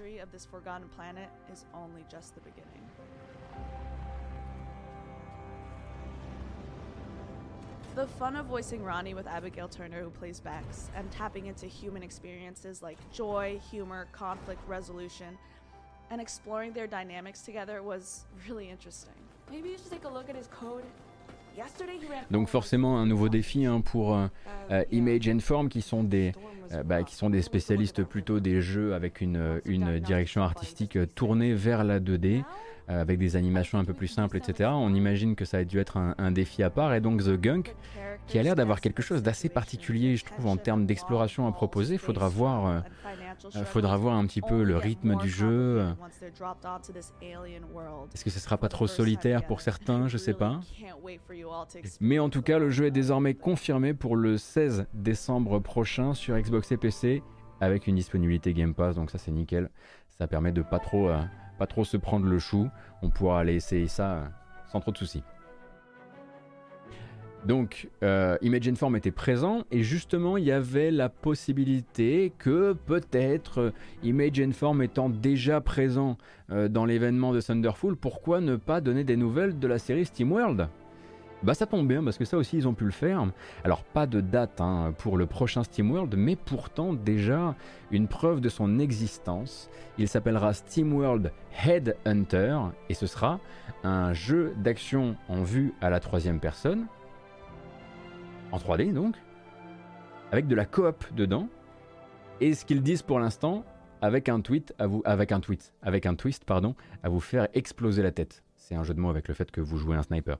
Euh, il y a un teaser de 38 secondes et c'est tout, ce qu'on aura pour le moment, désolé.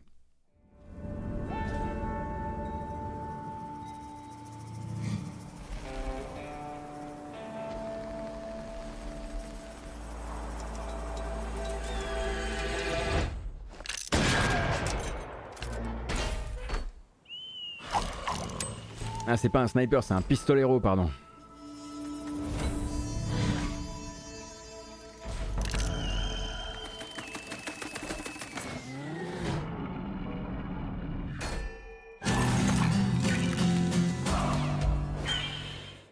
Et voilà donc pour SteamWorld Headhunter, le prochain jeu de Image and Form dans l'univers de, de SteamWorld. Rien d'autre en info pour le moment. Évidemment, ça va être sur PC, mais ça va être aussi sur console. Euh, tout juste, sait-on que The Gunk ne signait pas la fin de l'univers SteamWorld. Ça, il l'avait déjà un peu dit, mais c'est toujours mieux quand on remonte quelques images, forcément. Et donc, Thunderful avait encore d'autres jeux à nous montrer, notamment le prochain jeu de Zoink Games. Alors, celui-ci est particulier parce que Zoink Games, ces derniers temps, on les a vus bah, sur Lost in Random, sorti à la fin de l'année, mais ils avaient en même temps un autre développement un peu secret pour Stadia. Et ce jeu-là sort en ce moment sur Stadia, mais sera disponible sur euh, PC et console en 2022. C'est la date qui va euh, nous, nous intéresser. Le jeu s'appelle Wavetail. Et ça devrait vous rappeler quelques trucs parce que c'est vrai que moi, quand je l'ai vu tourner au début, j'ai vraiment cru que c'était du Solar H. Mais ceci, donc Wavetail, n'est pas directement du Solar H.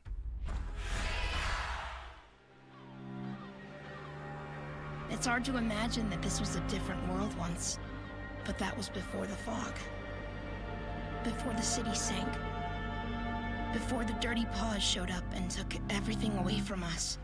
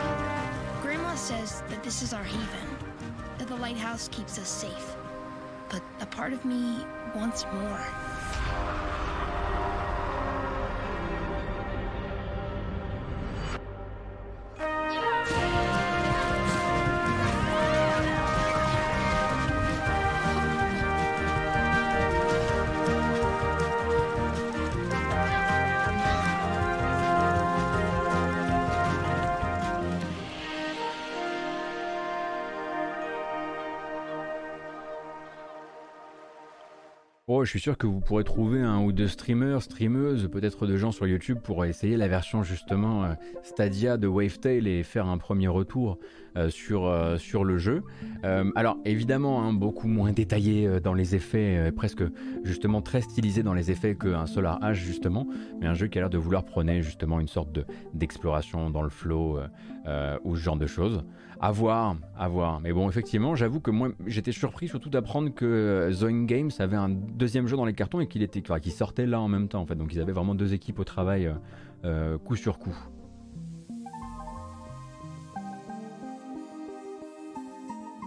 Alors le prochain, je suis pas sûr que vous soyez saucé saucé, mais moi je reste curieux quand même parce que j'arrive pas à tout bien comprendre de son principe. Jeu de plateforme et de puzzle en, 3, en 3D qui s'appelle Toges, T-O-2-G-E-S. Et donc lui pour l'instant pas de date, mais euh, ça, sent, bah, ça sent le jeu euh, Better on Switch évidemment. Hein.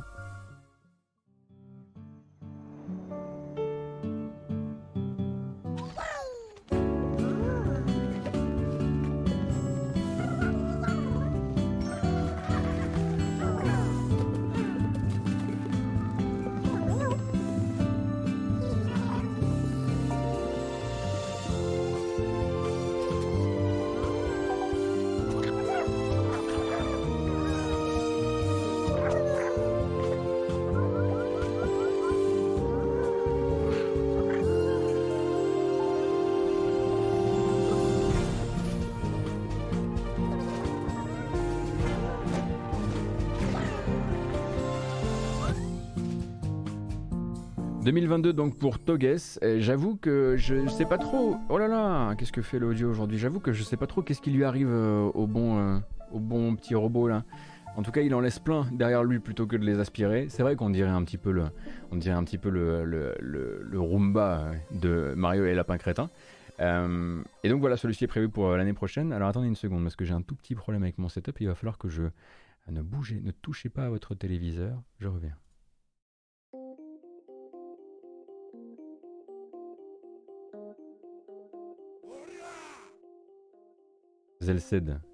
Merci beaucoup pour les deux mois, c'est très gentil. Alors, je crois qu'on est bon. Je crois qu'on peut repartir. On a parlé de Toges. Le prochain, on avait déjà regardé un petit teaser en matinale. Là maintenant, on a une date de sortie. Ce sera le 7 décembre pour White Shadows. Donc White Shadows, c'est le premier jeu d'un studio qui s'appelle Monokel. Et donc ça va être entre science-fiction et métropole steampunk dystopique et surtout observé avec un filtre monochrome. Je pense que vous allez vous souvenir de cette bande-annonce, enfin de l'ancienne bande-annonce en voyant la nouvelle qui annonce du coup la sortie, je le disais, au 7 décembre.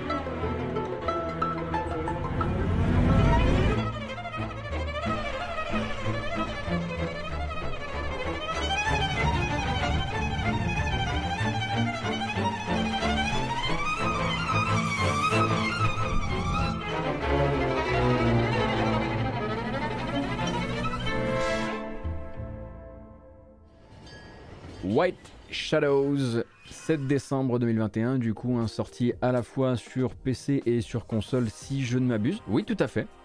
Euh, et euh, oui, bah forcément, on pense à Limbo, on pense pas qu'à Limbo, on pense aussi à la pub du sucre. J'étais là. Je crois que c'est un truc aussi qu'on a, déjà abordé en matinale. Ça, il commence à y avoir une méta de la matinale qui est quand même assez incroyable. Euh, donc le prochain s'appelle Cursed to Golf. Vous l'avez déjà vu.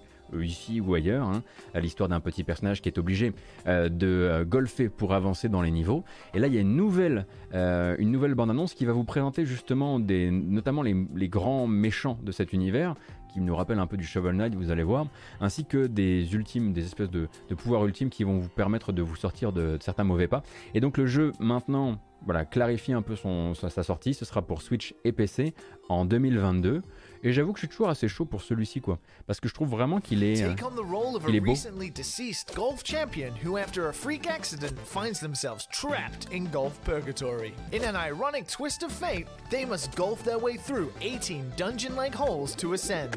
Taking place across four beautiful but deadly biomes, hit satisfying golf shots to survive the onslaught of golfing hazards in this exciting new golf-like adventure that will test any unprepared Sunday driver. Have I told you about the Ace cards? Ace cards are powerful ball manipulating power ups that will be vital to any golfer's success in ascending. Find them in Eternity, a chain of golf stores occupied by one of three legendary caddies. They will teach you everything they know about the mysteries of golf purgatory. Pass their trials, gain their skill, and get one step closer to ascending. And when you do, maybe you can help them with their fates in return. J'adore son sprite. Donc non, c'est pas un méchant, c'est un mentor de golf, le Scotsman. Donc l'année prochaine hein, sur, euh, sur PC et Switch. Pour Cursed to Golf. Et le dernier, bon, le dernier, n'a pas le framerate avec lui pour le moment. Mais attendons de voir, laissons-le s'exprimer. De toute façon, il n'a pas donné de date. Il sort sur console et PC. Il se présente comme un Motorvania. C'est-à-dire que c'est un Metroidvania en moto. Euh, et il s'appelle Laika Aged Through Blood. Bon, vous verrez qu'il y a aussi un truc au niveau de son esthétique hein, qui fait que ce sera peut-être pas pour tout le monde. Mais un Motorvania, évidemment que ça rend curieux.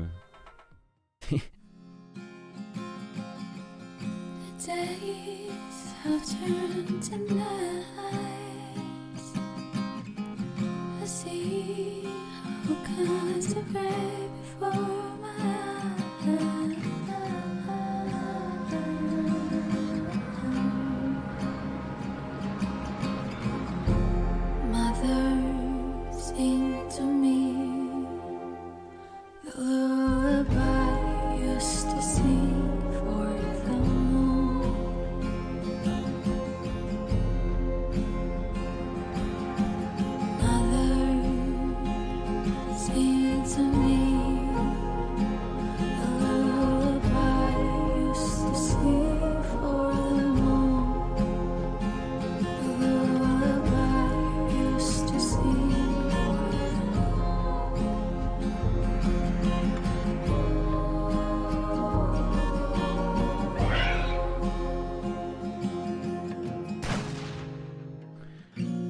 Donc Aged Through Blood.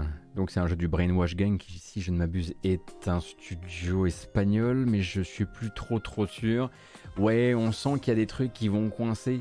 On sent qu'il y a des petits soucis à, prévoir du côté peut-être de la prise en main, peut-être de la lisibilité aussi, mais il y a peut-être un truc et puis on n'est pas finalement à la fin du développement. C'est pas comme s'il annonçait sa date de sortie. Il s'annonce simplement et il n'a pour l'instant pas de date. Donc on aura bah, peut-être on peut simplement croiser les doigts, espérer que ce sera cool. Oui, bah forcément, ça rappelle euh, les trailers sans, bruitage, ça nous rappelle aussi de mauvais souvenirs parce que parfois on découvre que tout ce qui est euh, impact est assez mal géré, enfin même feedback et, tout le bordel et, les retours pour le joueur. Et puis bon, ben c'est sûr que euh, bon, bah, au niveau de l'animation, c'est du, c'est, du trials, quoi. C'est du, c'est du trials HD, c'est, des trucs comme ça. Mais ça n'a pas empêché des jeux d'être très très bien. Mais oui, il y a une esthétique, effectivement. Il y a ce truc un peu post-apo en plus par-dessus qui est, qui est vraiment pas trop mal. Et on va officiellement passer, boum, euh, sur le journal des sorties. Et j'ai peur. J'ai tellement peur, en fait, de tout casser en bambochant, parce que je n'ai plus la maîtrise, figurez-vous, sur la bamboche ces temps-ci. Euh, mais en même temps, il faut. On peut pas passer comme ça d'une rubrique à l'autre, comme si de rien n'était. C'est terminé donc pour Thunderful, et on va essayer bah, de se détendre une seconde. Euh, je, trouve, je trouverais fumier hein, de ma part de d'annuler la bamboche. Euh, du coup, euh, on, va la, on va la faire.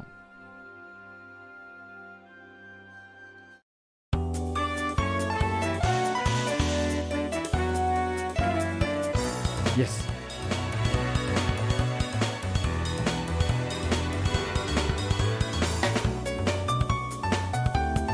Ça.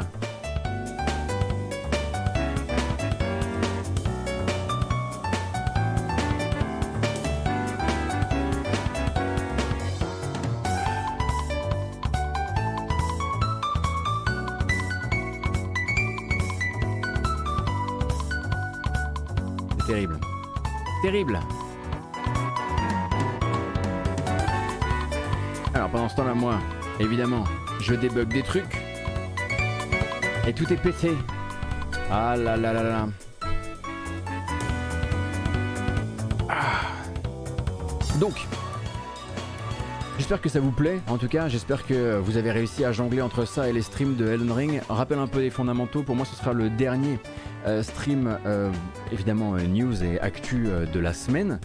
après ça, je vais rester en ligne un petit un petit 30 minutes pour un peu de FAQ si vous avez des questions particulières. Je prendrai pas à mon avis l'antenne du week-end à part pour, pour streamer Elden Ring dimanche de midi à 15h.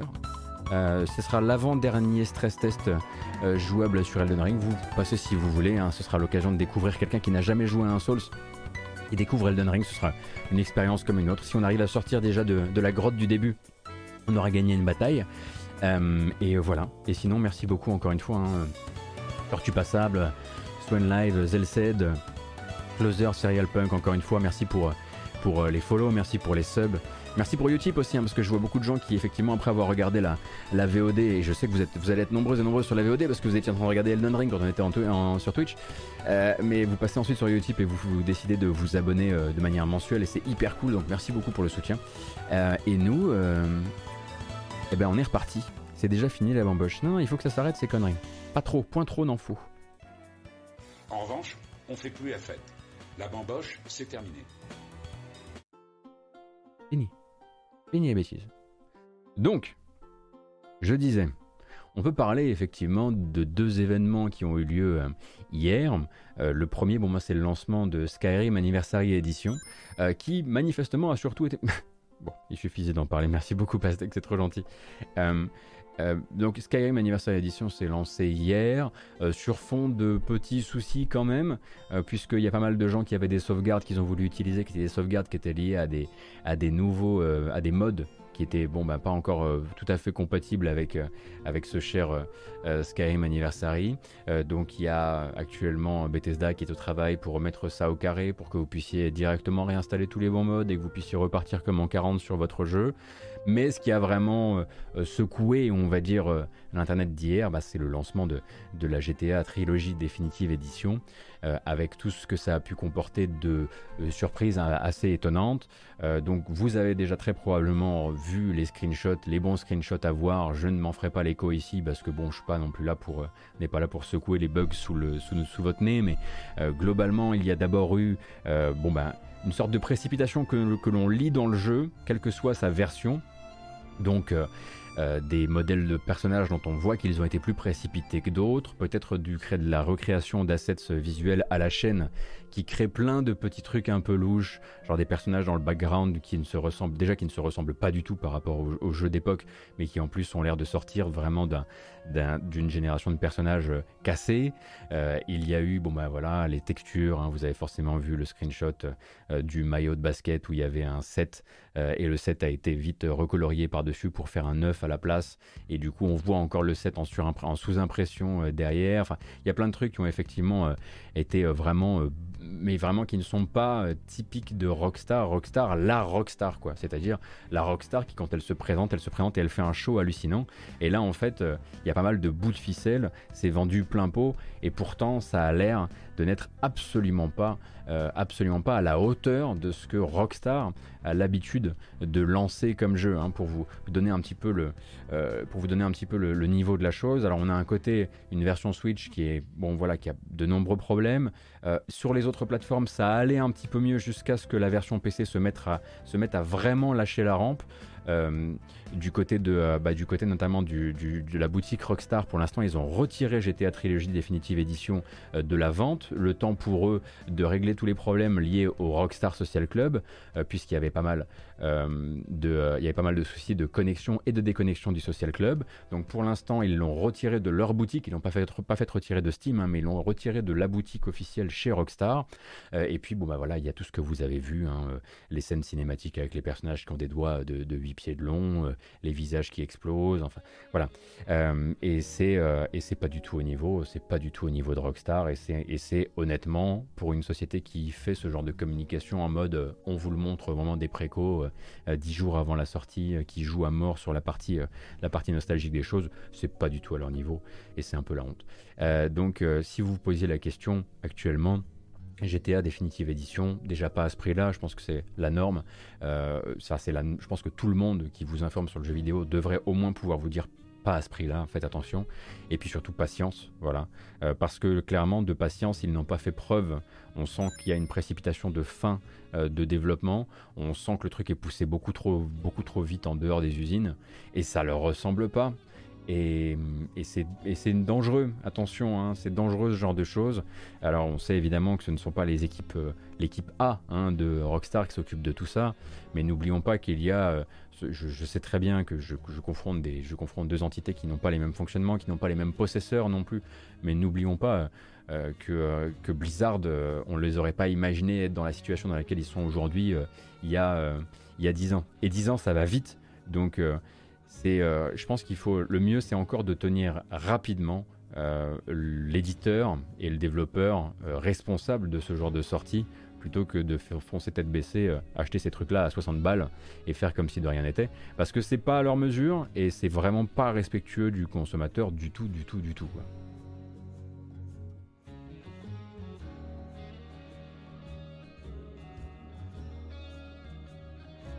Merci beaucoup Anton Makes Games, c'est très gentil. Donc, euh, bah, de toute façon, hein, euh, après, vous allez avoir peut-être du mal à voir des gens qui le streament beaucoup, notamment lié au fait que toutes les musiques des radios, même celles qui ont disparu parce qu'ils n'ont pas tout renégocié, euh, euh, bah, c'est forcément beaucoup d'expositions au DMCA. Donc j'imagine que les gens qui le streament, ils le streament sans la radio par exemple. Pour rappel, une société comme Rockstar, avec les liquidités qu'elle a, avec Take-Two dans le dos, euh, a été un foutu de relicencier certains morceaux de musique en estimant que c'était trop cher. Enfin, je veux dire, on, parle régulièrement ici du nombre de ventes que GTA V est encore capable de générer alors qu'il est sorti en 2013. Et vous, êtes, et vous me dites qu'au moment d'aller taper dans la nostalgie maximum en ressortant des jeux comme GTA 3, GTA San Andreas et GTA Vice City, genre relicencier du Michael Jackson, c'est trop cher. Alors, soit la réponse c'est on ne la personne qui détient les droits, et on sait qui c'est, ne veut pas licencier pour ne veut plus licencier pour du jeu vidéo, soit en fait non, je suis désolé avec ce que vous vendez par euh, an, une, collection euh, pareille, elle doit être tout à fait, elle doit être tout à fait raccord, même au niveau du contenu musical, euh, avec le jeu dont les gens se souviennent. Parce qu'entre ça et le reste.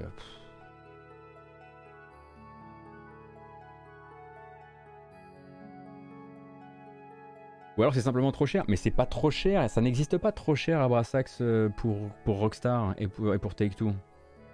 Je sais, les affaires sont les affaires, je sais qu'il y a des. Je sais comment ça fonctionne, je dis juste que. Euh, voilà.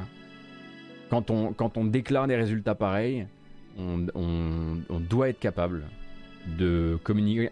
surtout quand on sait qu'on va sortir un jeu qui est pas, nickel, nickel, qui est fait avec des bouts de ficelle. Faire tout un, système de précommande en 10 jours où on montre à peine le jeu, où on montre les images choisies, où on communique sur, la, on communique sur le, contenu des radios la veille ou l'avant-veille de la sortie. je suis, enfin, c'est au moins autant une sortie de jeu vidéo que c'est un braquage, hein, euh, ce truc-là. Donc euh, voilà, juste vous faites pas braquer quoi. C'était juste de ça dont je voulais parler. Oui, après, je sais, hein, après tu peux avoir effectivement. Euh, tu peux avoir des, ayants droit qui veulent pas juste euh, signer une licence, qui veulent de la royalties, et là ça devient le bordel. D'ailleurs, si je ne m'abuse, euh, le, détenteur des droits de Jackson, c'est toujours Paul McCartney. Le bon Paul McCartney, doit être du genre à vouloir de la royalties, non?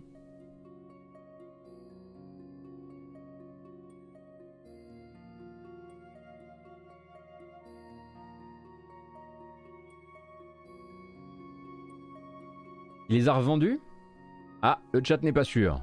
En, tout cas, pendant un temps, c'était dans ses, dans ses mimines. Hein. Pardon, Sir Paul McCartney. Ah, c'est Jackson qui avait acheté les Beatles, pardon, excusez-moi, je suis en train de me perdre. Je suis en train de me perdre. Mais effectivement, c'est peut-être l'inverse.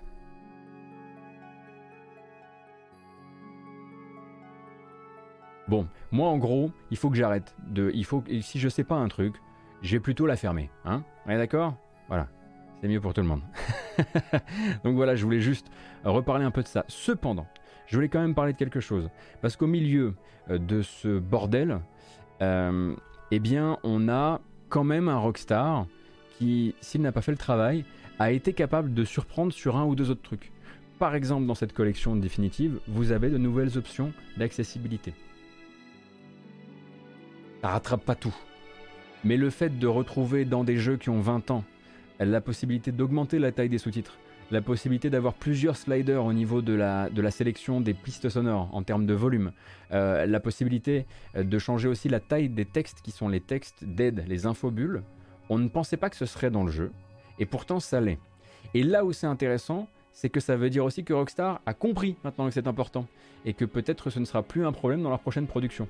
Car je crois me souvenir que même dans les toutes dernières, euh, le sous-titre Rockstar a toujours été comment dire, un maître étalon de, de microscopie. Oui, les options d'accessibilité dans Forza sont vraiment incroyables. Ah bah là, c'est le, très haut du panier, ouais.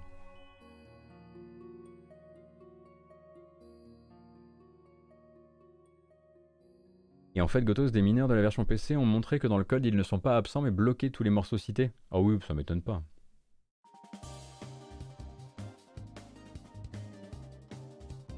Le trauma des sous-titres de Red Dead 1 et 2. Ceci, voilà.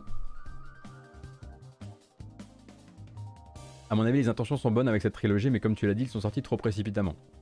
Suis d'accord. Moi, ce qui me fait vraiment peur dans cette histoire, pour être tout à fait honnête avec vous, c'est qu'on vienne nous, nous sortir une sérénade à base de Ouais, mais les journalistes, ils ont leaké le projet, on a été obligé de le sortir en catastrophe, nous, on avait encore un projet qui consistait à lui donner 6 mois de plus. Ça, ce serait vraiment, vraiment sale et ça pourrait être du Rockstar en plus. Euh, mais euh, j'espère qu'on n'aura pas ce genre de sérénade à la fin, parce que nous, la, la réponse, c'est que vous, vous saviez que c'était pas fini et vous l'avez sorti quand même. J'ai pas dit qu'ils ont dit ça. Hein. Et c'est un procès d'intention que je fais à ce moment-là. Hein. C'était vraiment un petit moment euh, tout à fait perso. mais voilà, vu qu'il y aura forcément, il y a forcément toujours une partie du public qui est là pour dire mais putain mais c'est vous êtes vous cassez l'industrie en, faisant sortir ce genre de ce, genre d'infos euh, et euh, en l'occurrence euh, effectivement Cassim c'est peut-être tout simplement parce que vu que GTA 5 hop là les versions next gen sortent finalement l'année prochaine bah il fallait occuper le terrain quoi.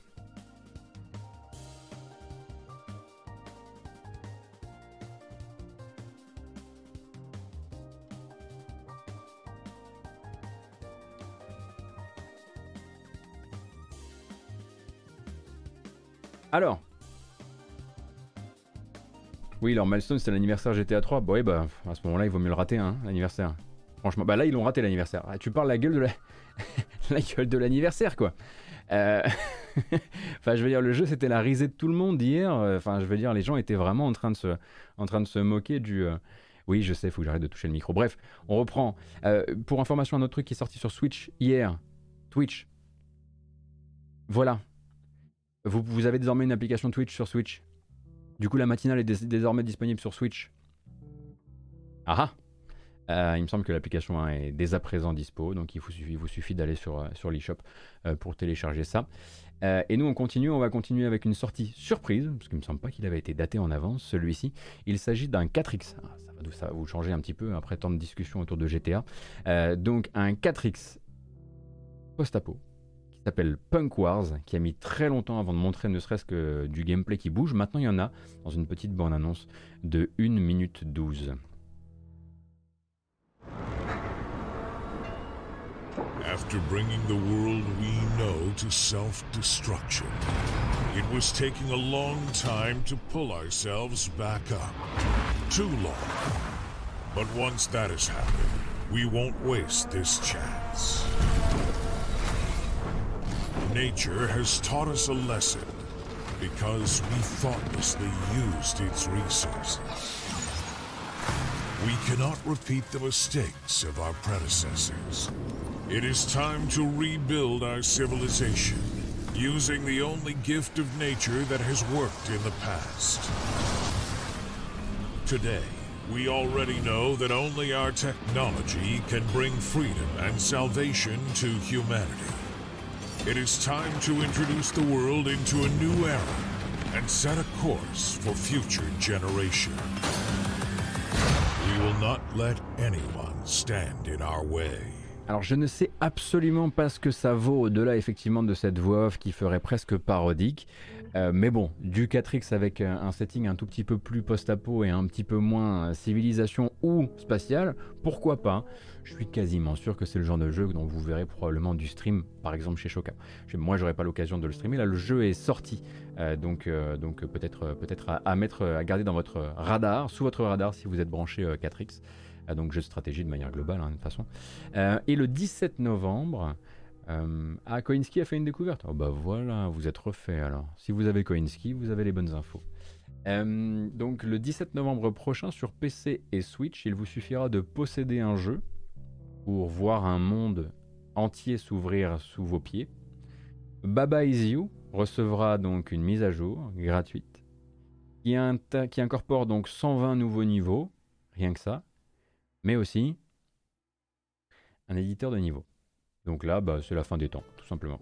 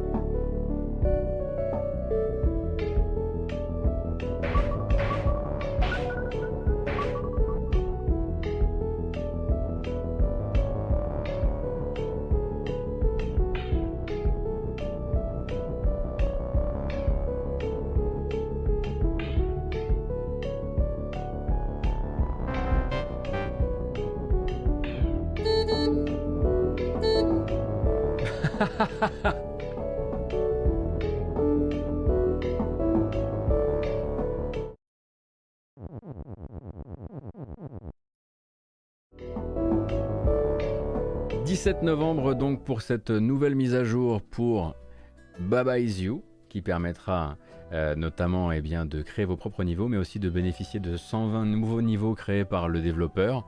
Ça va là, ça va. Euh, si jamais vous aviez fini le jeu, arrêtez de mentir, personne n'a fini le jeu.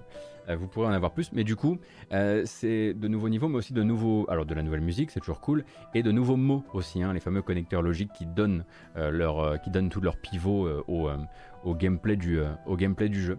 Donc, euh, Voilà, si vous voulez replonger, ce sera l'occasion. le développeur régulièrement hein, sur son compte Twitter partage justement ce que ce qu'il est possible de créer avec l'éditeur de niveau, et, et c'est à s'arracher les cheveux. C'est un truc de malade. Alors désolé, les prochains décors aujourd'hui ne fonctionnent pas pour des raisons euh, indépendantes de ma volonté, je suis absolument navré, de Sony. En revanche, pour le prochain, on peut redouter peut-être une forme de première euh, incompréhension. Alors, il y aura peut-être des gens qui seront, euh, qui seront emballés. Moi, j'ai mes doutes quand même. le 30 novembre, vous avez rendez-vous avec Crystal Dynamics qui doit sortir son With Great Power, qui est donc une nouvelle extension pour Marvel's Avengers. Et pour l'instant, on savait euh, que Spider-Man, le, nouveau personnage jouable exclusif aux consoles PlayStation, allait être justement bah, de cette extension, mais on n'avait pas encore de bande-annonce. Maintenant, on a une bande-annonce qui est une bande-annonce en cinématique qui présente le personnage. Euh, sans montrer son gameplay, hein, vraiment le montrant entouré par les autres Avengers. Alors, je suis pas le premier fan de comics du monde, ni le premier fan de Spidey du monde, mais même moi, je pense voir un problème dans cette bande-annonce, où vraiment on a l'impression qu'il sort de table. C'est-à-dire que, comparé en termes de dynamisme, le Spider-Man tel que vu par Crystal Dynamics à celui d'Insomniac, et on dirait qu'il est en train de, qu'il se déplace sous l'eau, quoi. C'est, ça, ça, ça, zéro dynamisme, et ça, ça ne, ça ne promet pas le meilleur pour la suite, quoi.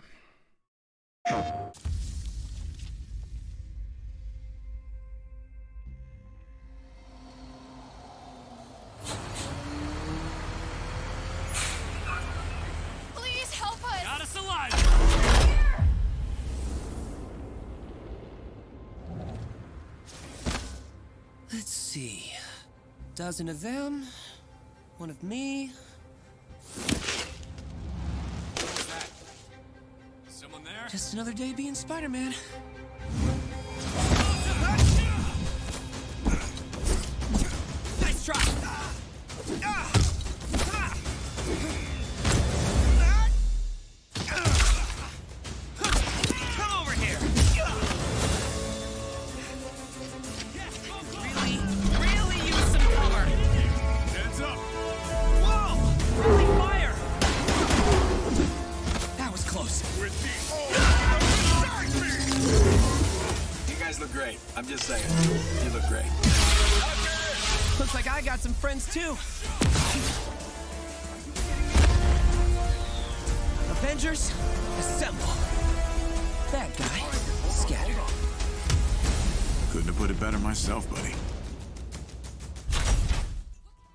Donc ouais, ouais, c'est compliqué quoi. Ah, il en reste un petit peu. Attendez, il restait, un... il y avait une blague, une blague à la fin.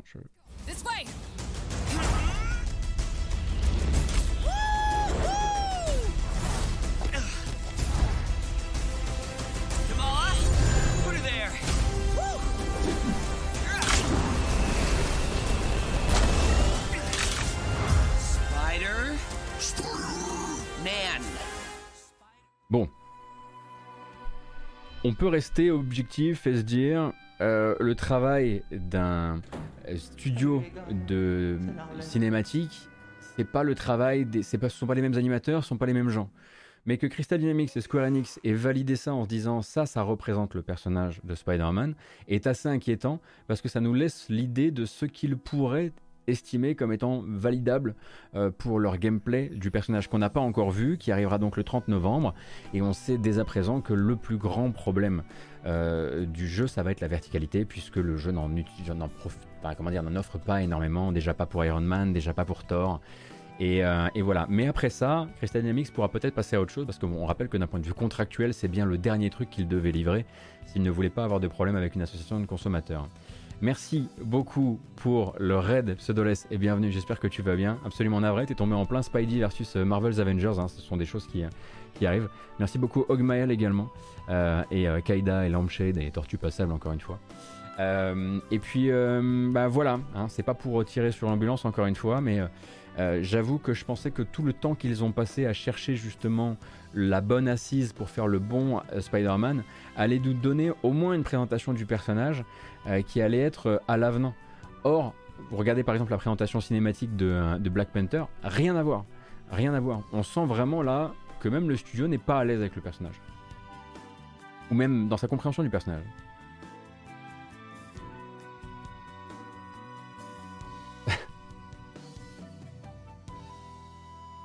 Bon, et justement, puisqu'on on parlait de garder le cœur ouvert, gardons le cœur ouvert à une bonne décision, à mon avis, une décision qui, d'un point de vue business, est extrêmement viable et futée euh, de la part d'Ubisoft.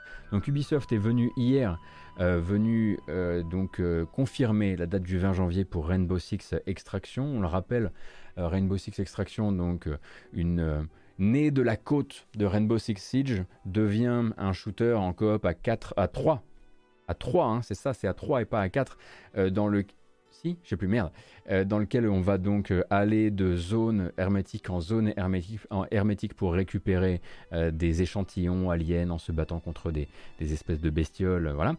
donc il est confirmé pour la date du 20 janvier, mais surtout Ubisoft, sachant le peu d'intérêt du public pour le jeu, a décidé ben, de faire le bon choix s'il voulait en vendre, à savoir baisser le prix puisque le jeu était prévu pour être vendu euh, à pleine balle, donc à 60 euros.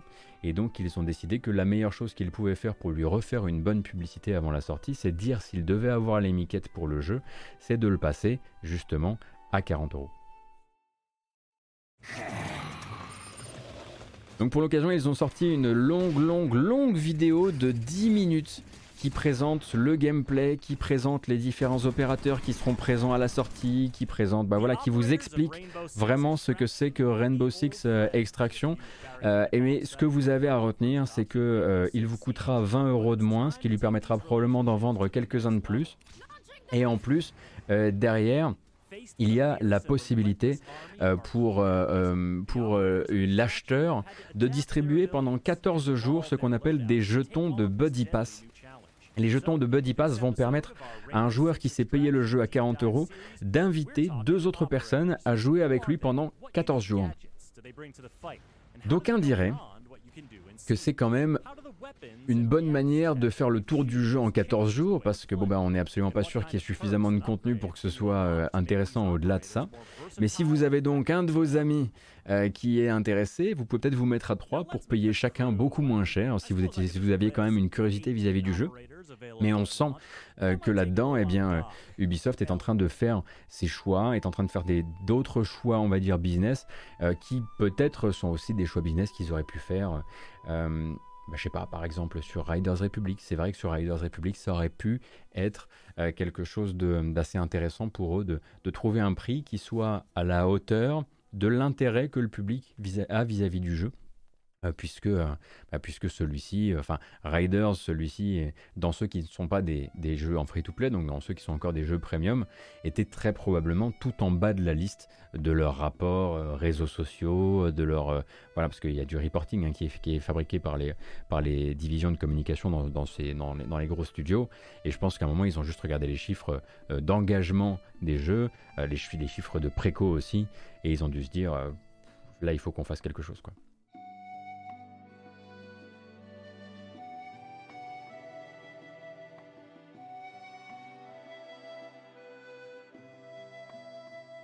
On ne sait pas si Riders Republic s'est bien vendu euh, pendant, Chocolatine. La, la, sortie vient d'avoir lieu.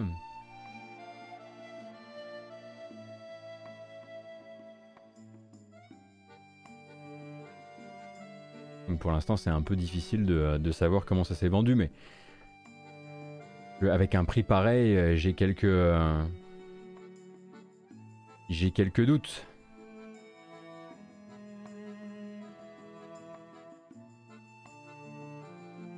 Donc ça c'était pour Rainbow Six Extraction dont on, retiendra surtout voilà, une baisse de prix. Mais figurez-vous que chez les gens qui, étaient curieux du jeu mais qui avaient du mal avec, le, avec la, politique tarifaire, il y a eu un vrai moment de Putain Ubisoft vous faites trop plaisir, pour une fois vous nous avez écouté. Euh, et, euh, et bah, ils ont tellement pas l'habitude que les gens écoutent que les gens écoutent les joueurs, que Ubi écoute les joueurs, qu'il y a vraiment un côté genre ah bah voilà, vous nous avez écouté, bah j'achèterai. Du coup, j'imagine qu'ils ont dû au moins euh, euh, comment dire convaincre un ou deux acheteurs de plus de rejoindre l'aventure. Mais cette histoire de Buddy Pass me semble quand même extrêmement risquée parce que enfin c'est soit ça fait l'effet boule de neige attendu, soit c'est quand même c'est quand même l'occasion pour deux joueurs sur trois de, de, défoncer ton jeu, euh, ton jeu coop euh, en 14 jours. Or, la plupart des jeux coop, quand ils sortent en 14 jours, se font exploser. Hein. Enfin, je veux dire, que ce soit, que ce soit Anthem, Outriders, plus récemment, on a quoi comme exemple Back 4 Blood ou ce genre de choses. 14 jours permettent de faire largement un grand tour du propriétaire et puis de passer à la suite, quoi. Comment vont-ils écouter leurs employés Bon, alors ça, pour Chocolatine, euh, j'en parle suffisamment souvent. Je suis d'accord avec toi. Deep Rock Galactic, ouais, ça c'est effectivement un autre, euh, un autre poisson. The Division, oui aussi, ouais. Euh, c'est vrai que j'ai cité que, cité que ceux qui avaient des soucis. Ou quasiment. C'était pas très honnête de ma part, vous avez raison. Le 17 février, on a déjà Bon, on a rendez-vous avec beaucoup de gens en février beaucoup de jeux en février. Mais bon, rien que pour Von Yaourt, j'étais obligé de, de respecter l'engagement euh, pris il y a longtemps maintenant, très très longtemps. KOF 15 est venu présenter un nouveau personnage. Et j'aimerais juste vous, vous, vous, Comment dire vous partager cette petite, ce petit chiffre qui va quand même nous permettre de nous aussi commencer à faire un prévisionnel de la souffrance. C'est le 34e perso sur les 39 que comptera le jeu. Donc, il y en a encore pour 5 bandes annonces, et après celle évidemment du Season Pass, mais on peut commencer à voir l'horizon, le, bout du tunnel quelque part. Euh, c'est déjà pas mal, parce que pendant un temps, on n'avait pas d'horizon, pas de bout du tunnel, pas de lumière, rien. Et c'était long, très très long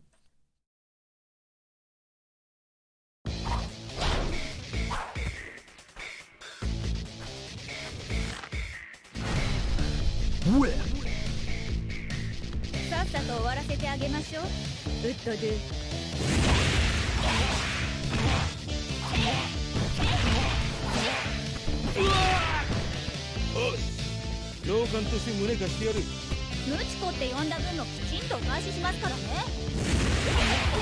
甘い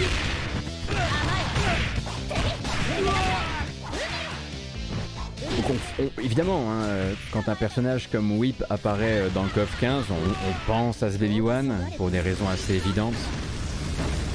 Comprend que c'est un système, un, style de combat qui risque de lui plaire.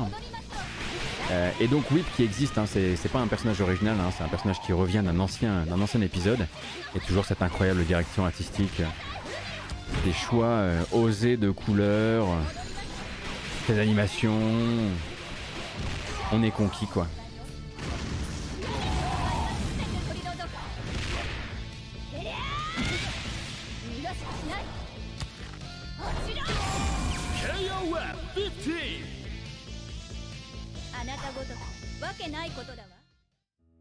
Mes expectations ont encore été fissurées.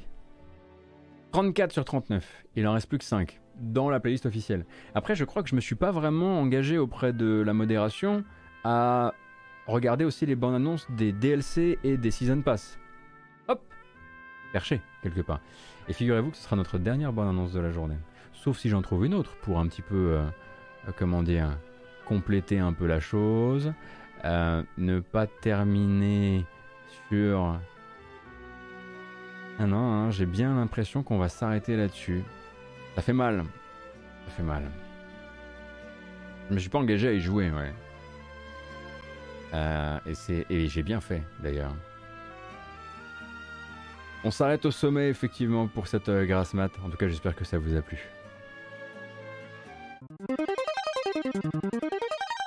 Hop. Merci beaucoup d'avoir été là malgré, malgré Elden Ring venu chercher absolument euh, toute l'attention de tous les gamers. J'espère que ça vous a plu. En tout cas, encore une fois, je vous le dis, c'était la dernière de la semaine. On se donne rendez-vous lundi matin pour les news jeux vidéo, 9h comme à l'accoutumée. Dimanche, je streamerai du Elden Ring de midi à 15h ou de midi à midi 15 si je rage quit directement, auquel cas je ferai autre chose derrière. Rappelle que ce week-end, si vous êtes curieux par exemple d'Elden Ring, il y aura des streams dans tous les sens. De Battlefield, il va y avoir beaucoup de streams puisque l'accès anticipé de Battlefield 2042 qui court jusqu'au 19 novembre est enclenché. Ça veut donc dire que beaucoup de gens vont vous montrer beaucoup de gameplay sur les trois différents modes de jeu. Euh, vous avez aussi beaucoup de, previews, notamment des previews reviews vidéo anglophones qui ont été faites sur Halo Infinite, sur sa campagne justement. Si vous êtes curieux, il y a plein plein de trucs à regarder sur le net à ce propos-là. J'aurais dû le mettre dans les news, mais je vous le rappelle maintenant. Merci beaucoup pour votre soutien. Cette vidéo s'en va sur YouTube comme d'habitude avec une version chapitrée. Elle sera également disponible en version audio hein, sur les applications de podcast où vous retrouverez le nom La matinale jeu vidéo. Hein. C'est assez, assez simple. Et puis bah merci beaucoup pour votre soutien comme d'habitude. Je vais rester un peu en ligne. Hein. Je raide pas directement quelqu'un. Si vous avez envie euh, qu'on discute, on va prendre un petit, une petite demi-heure. Et puis je, je raiderai ensuite. Mais là, on va couper la VOD. Donc merci beaucoup à vous sur YouTube et à très bientôt. Salut et merci. Ah là là, c'est euh, fausse manip sur fausse manip en ce moment.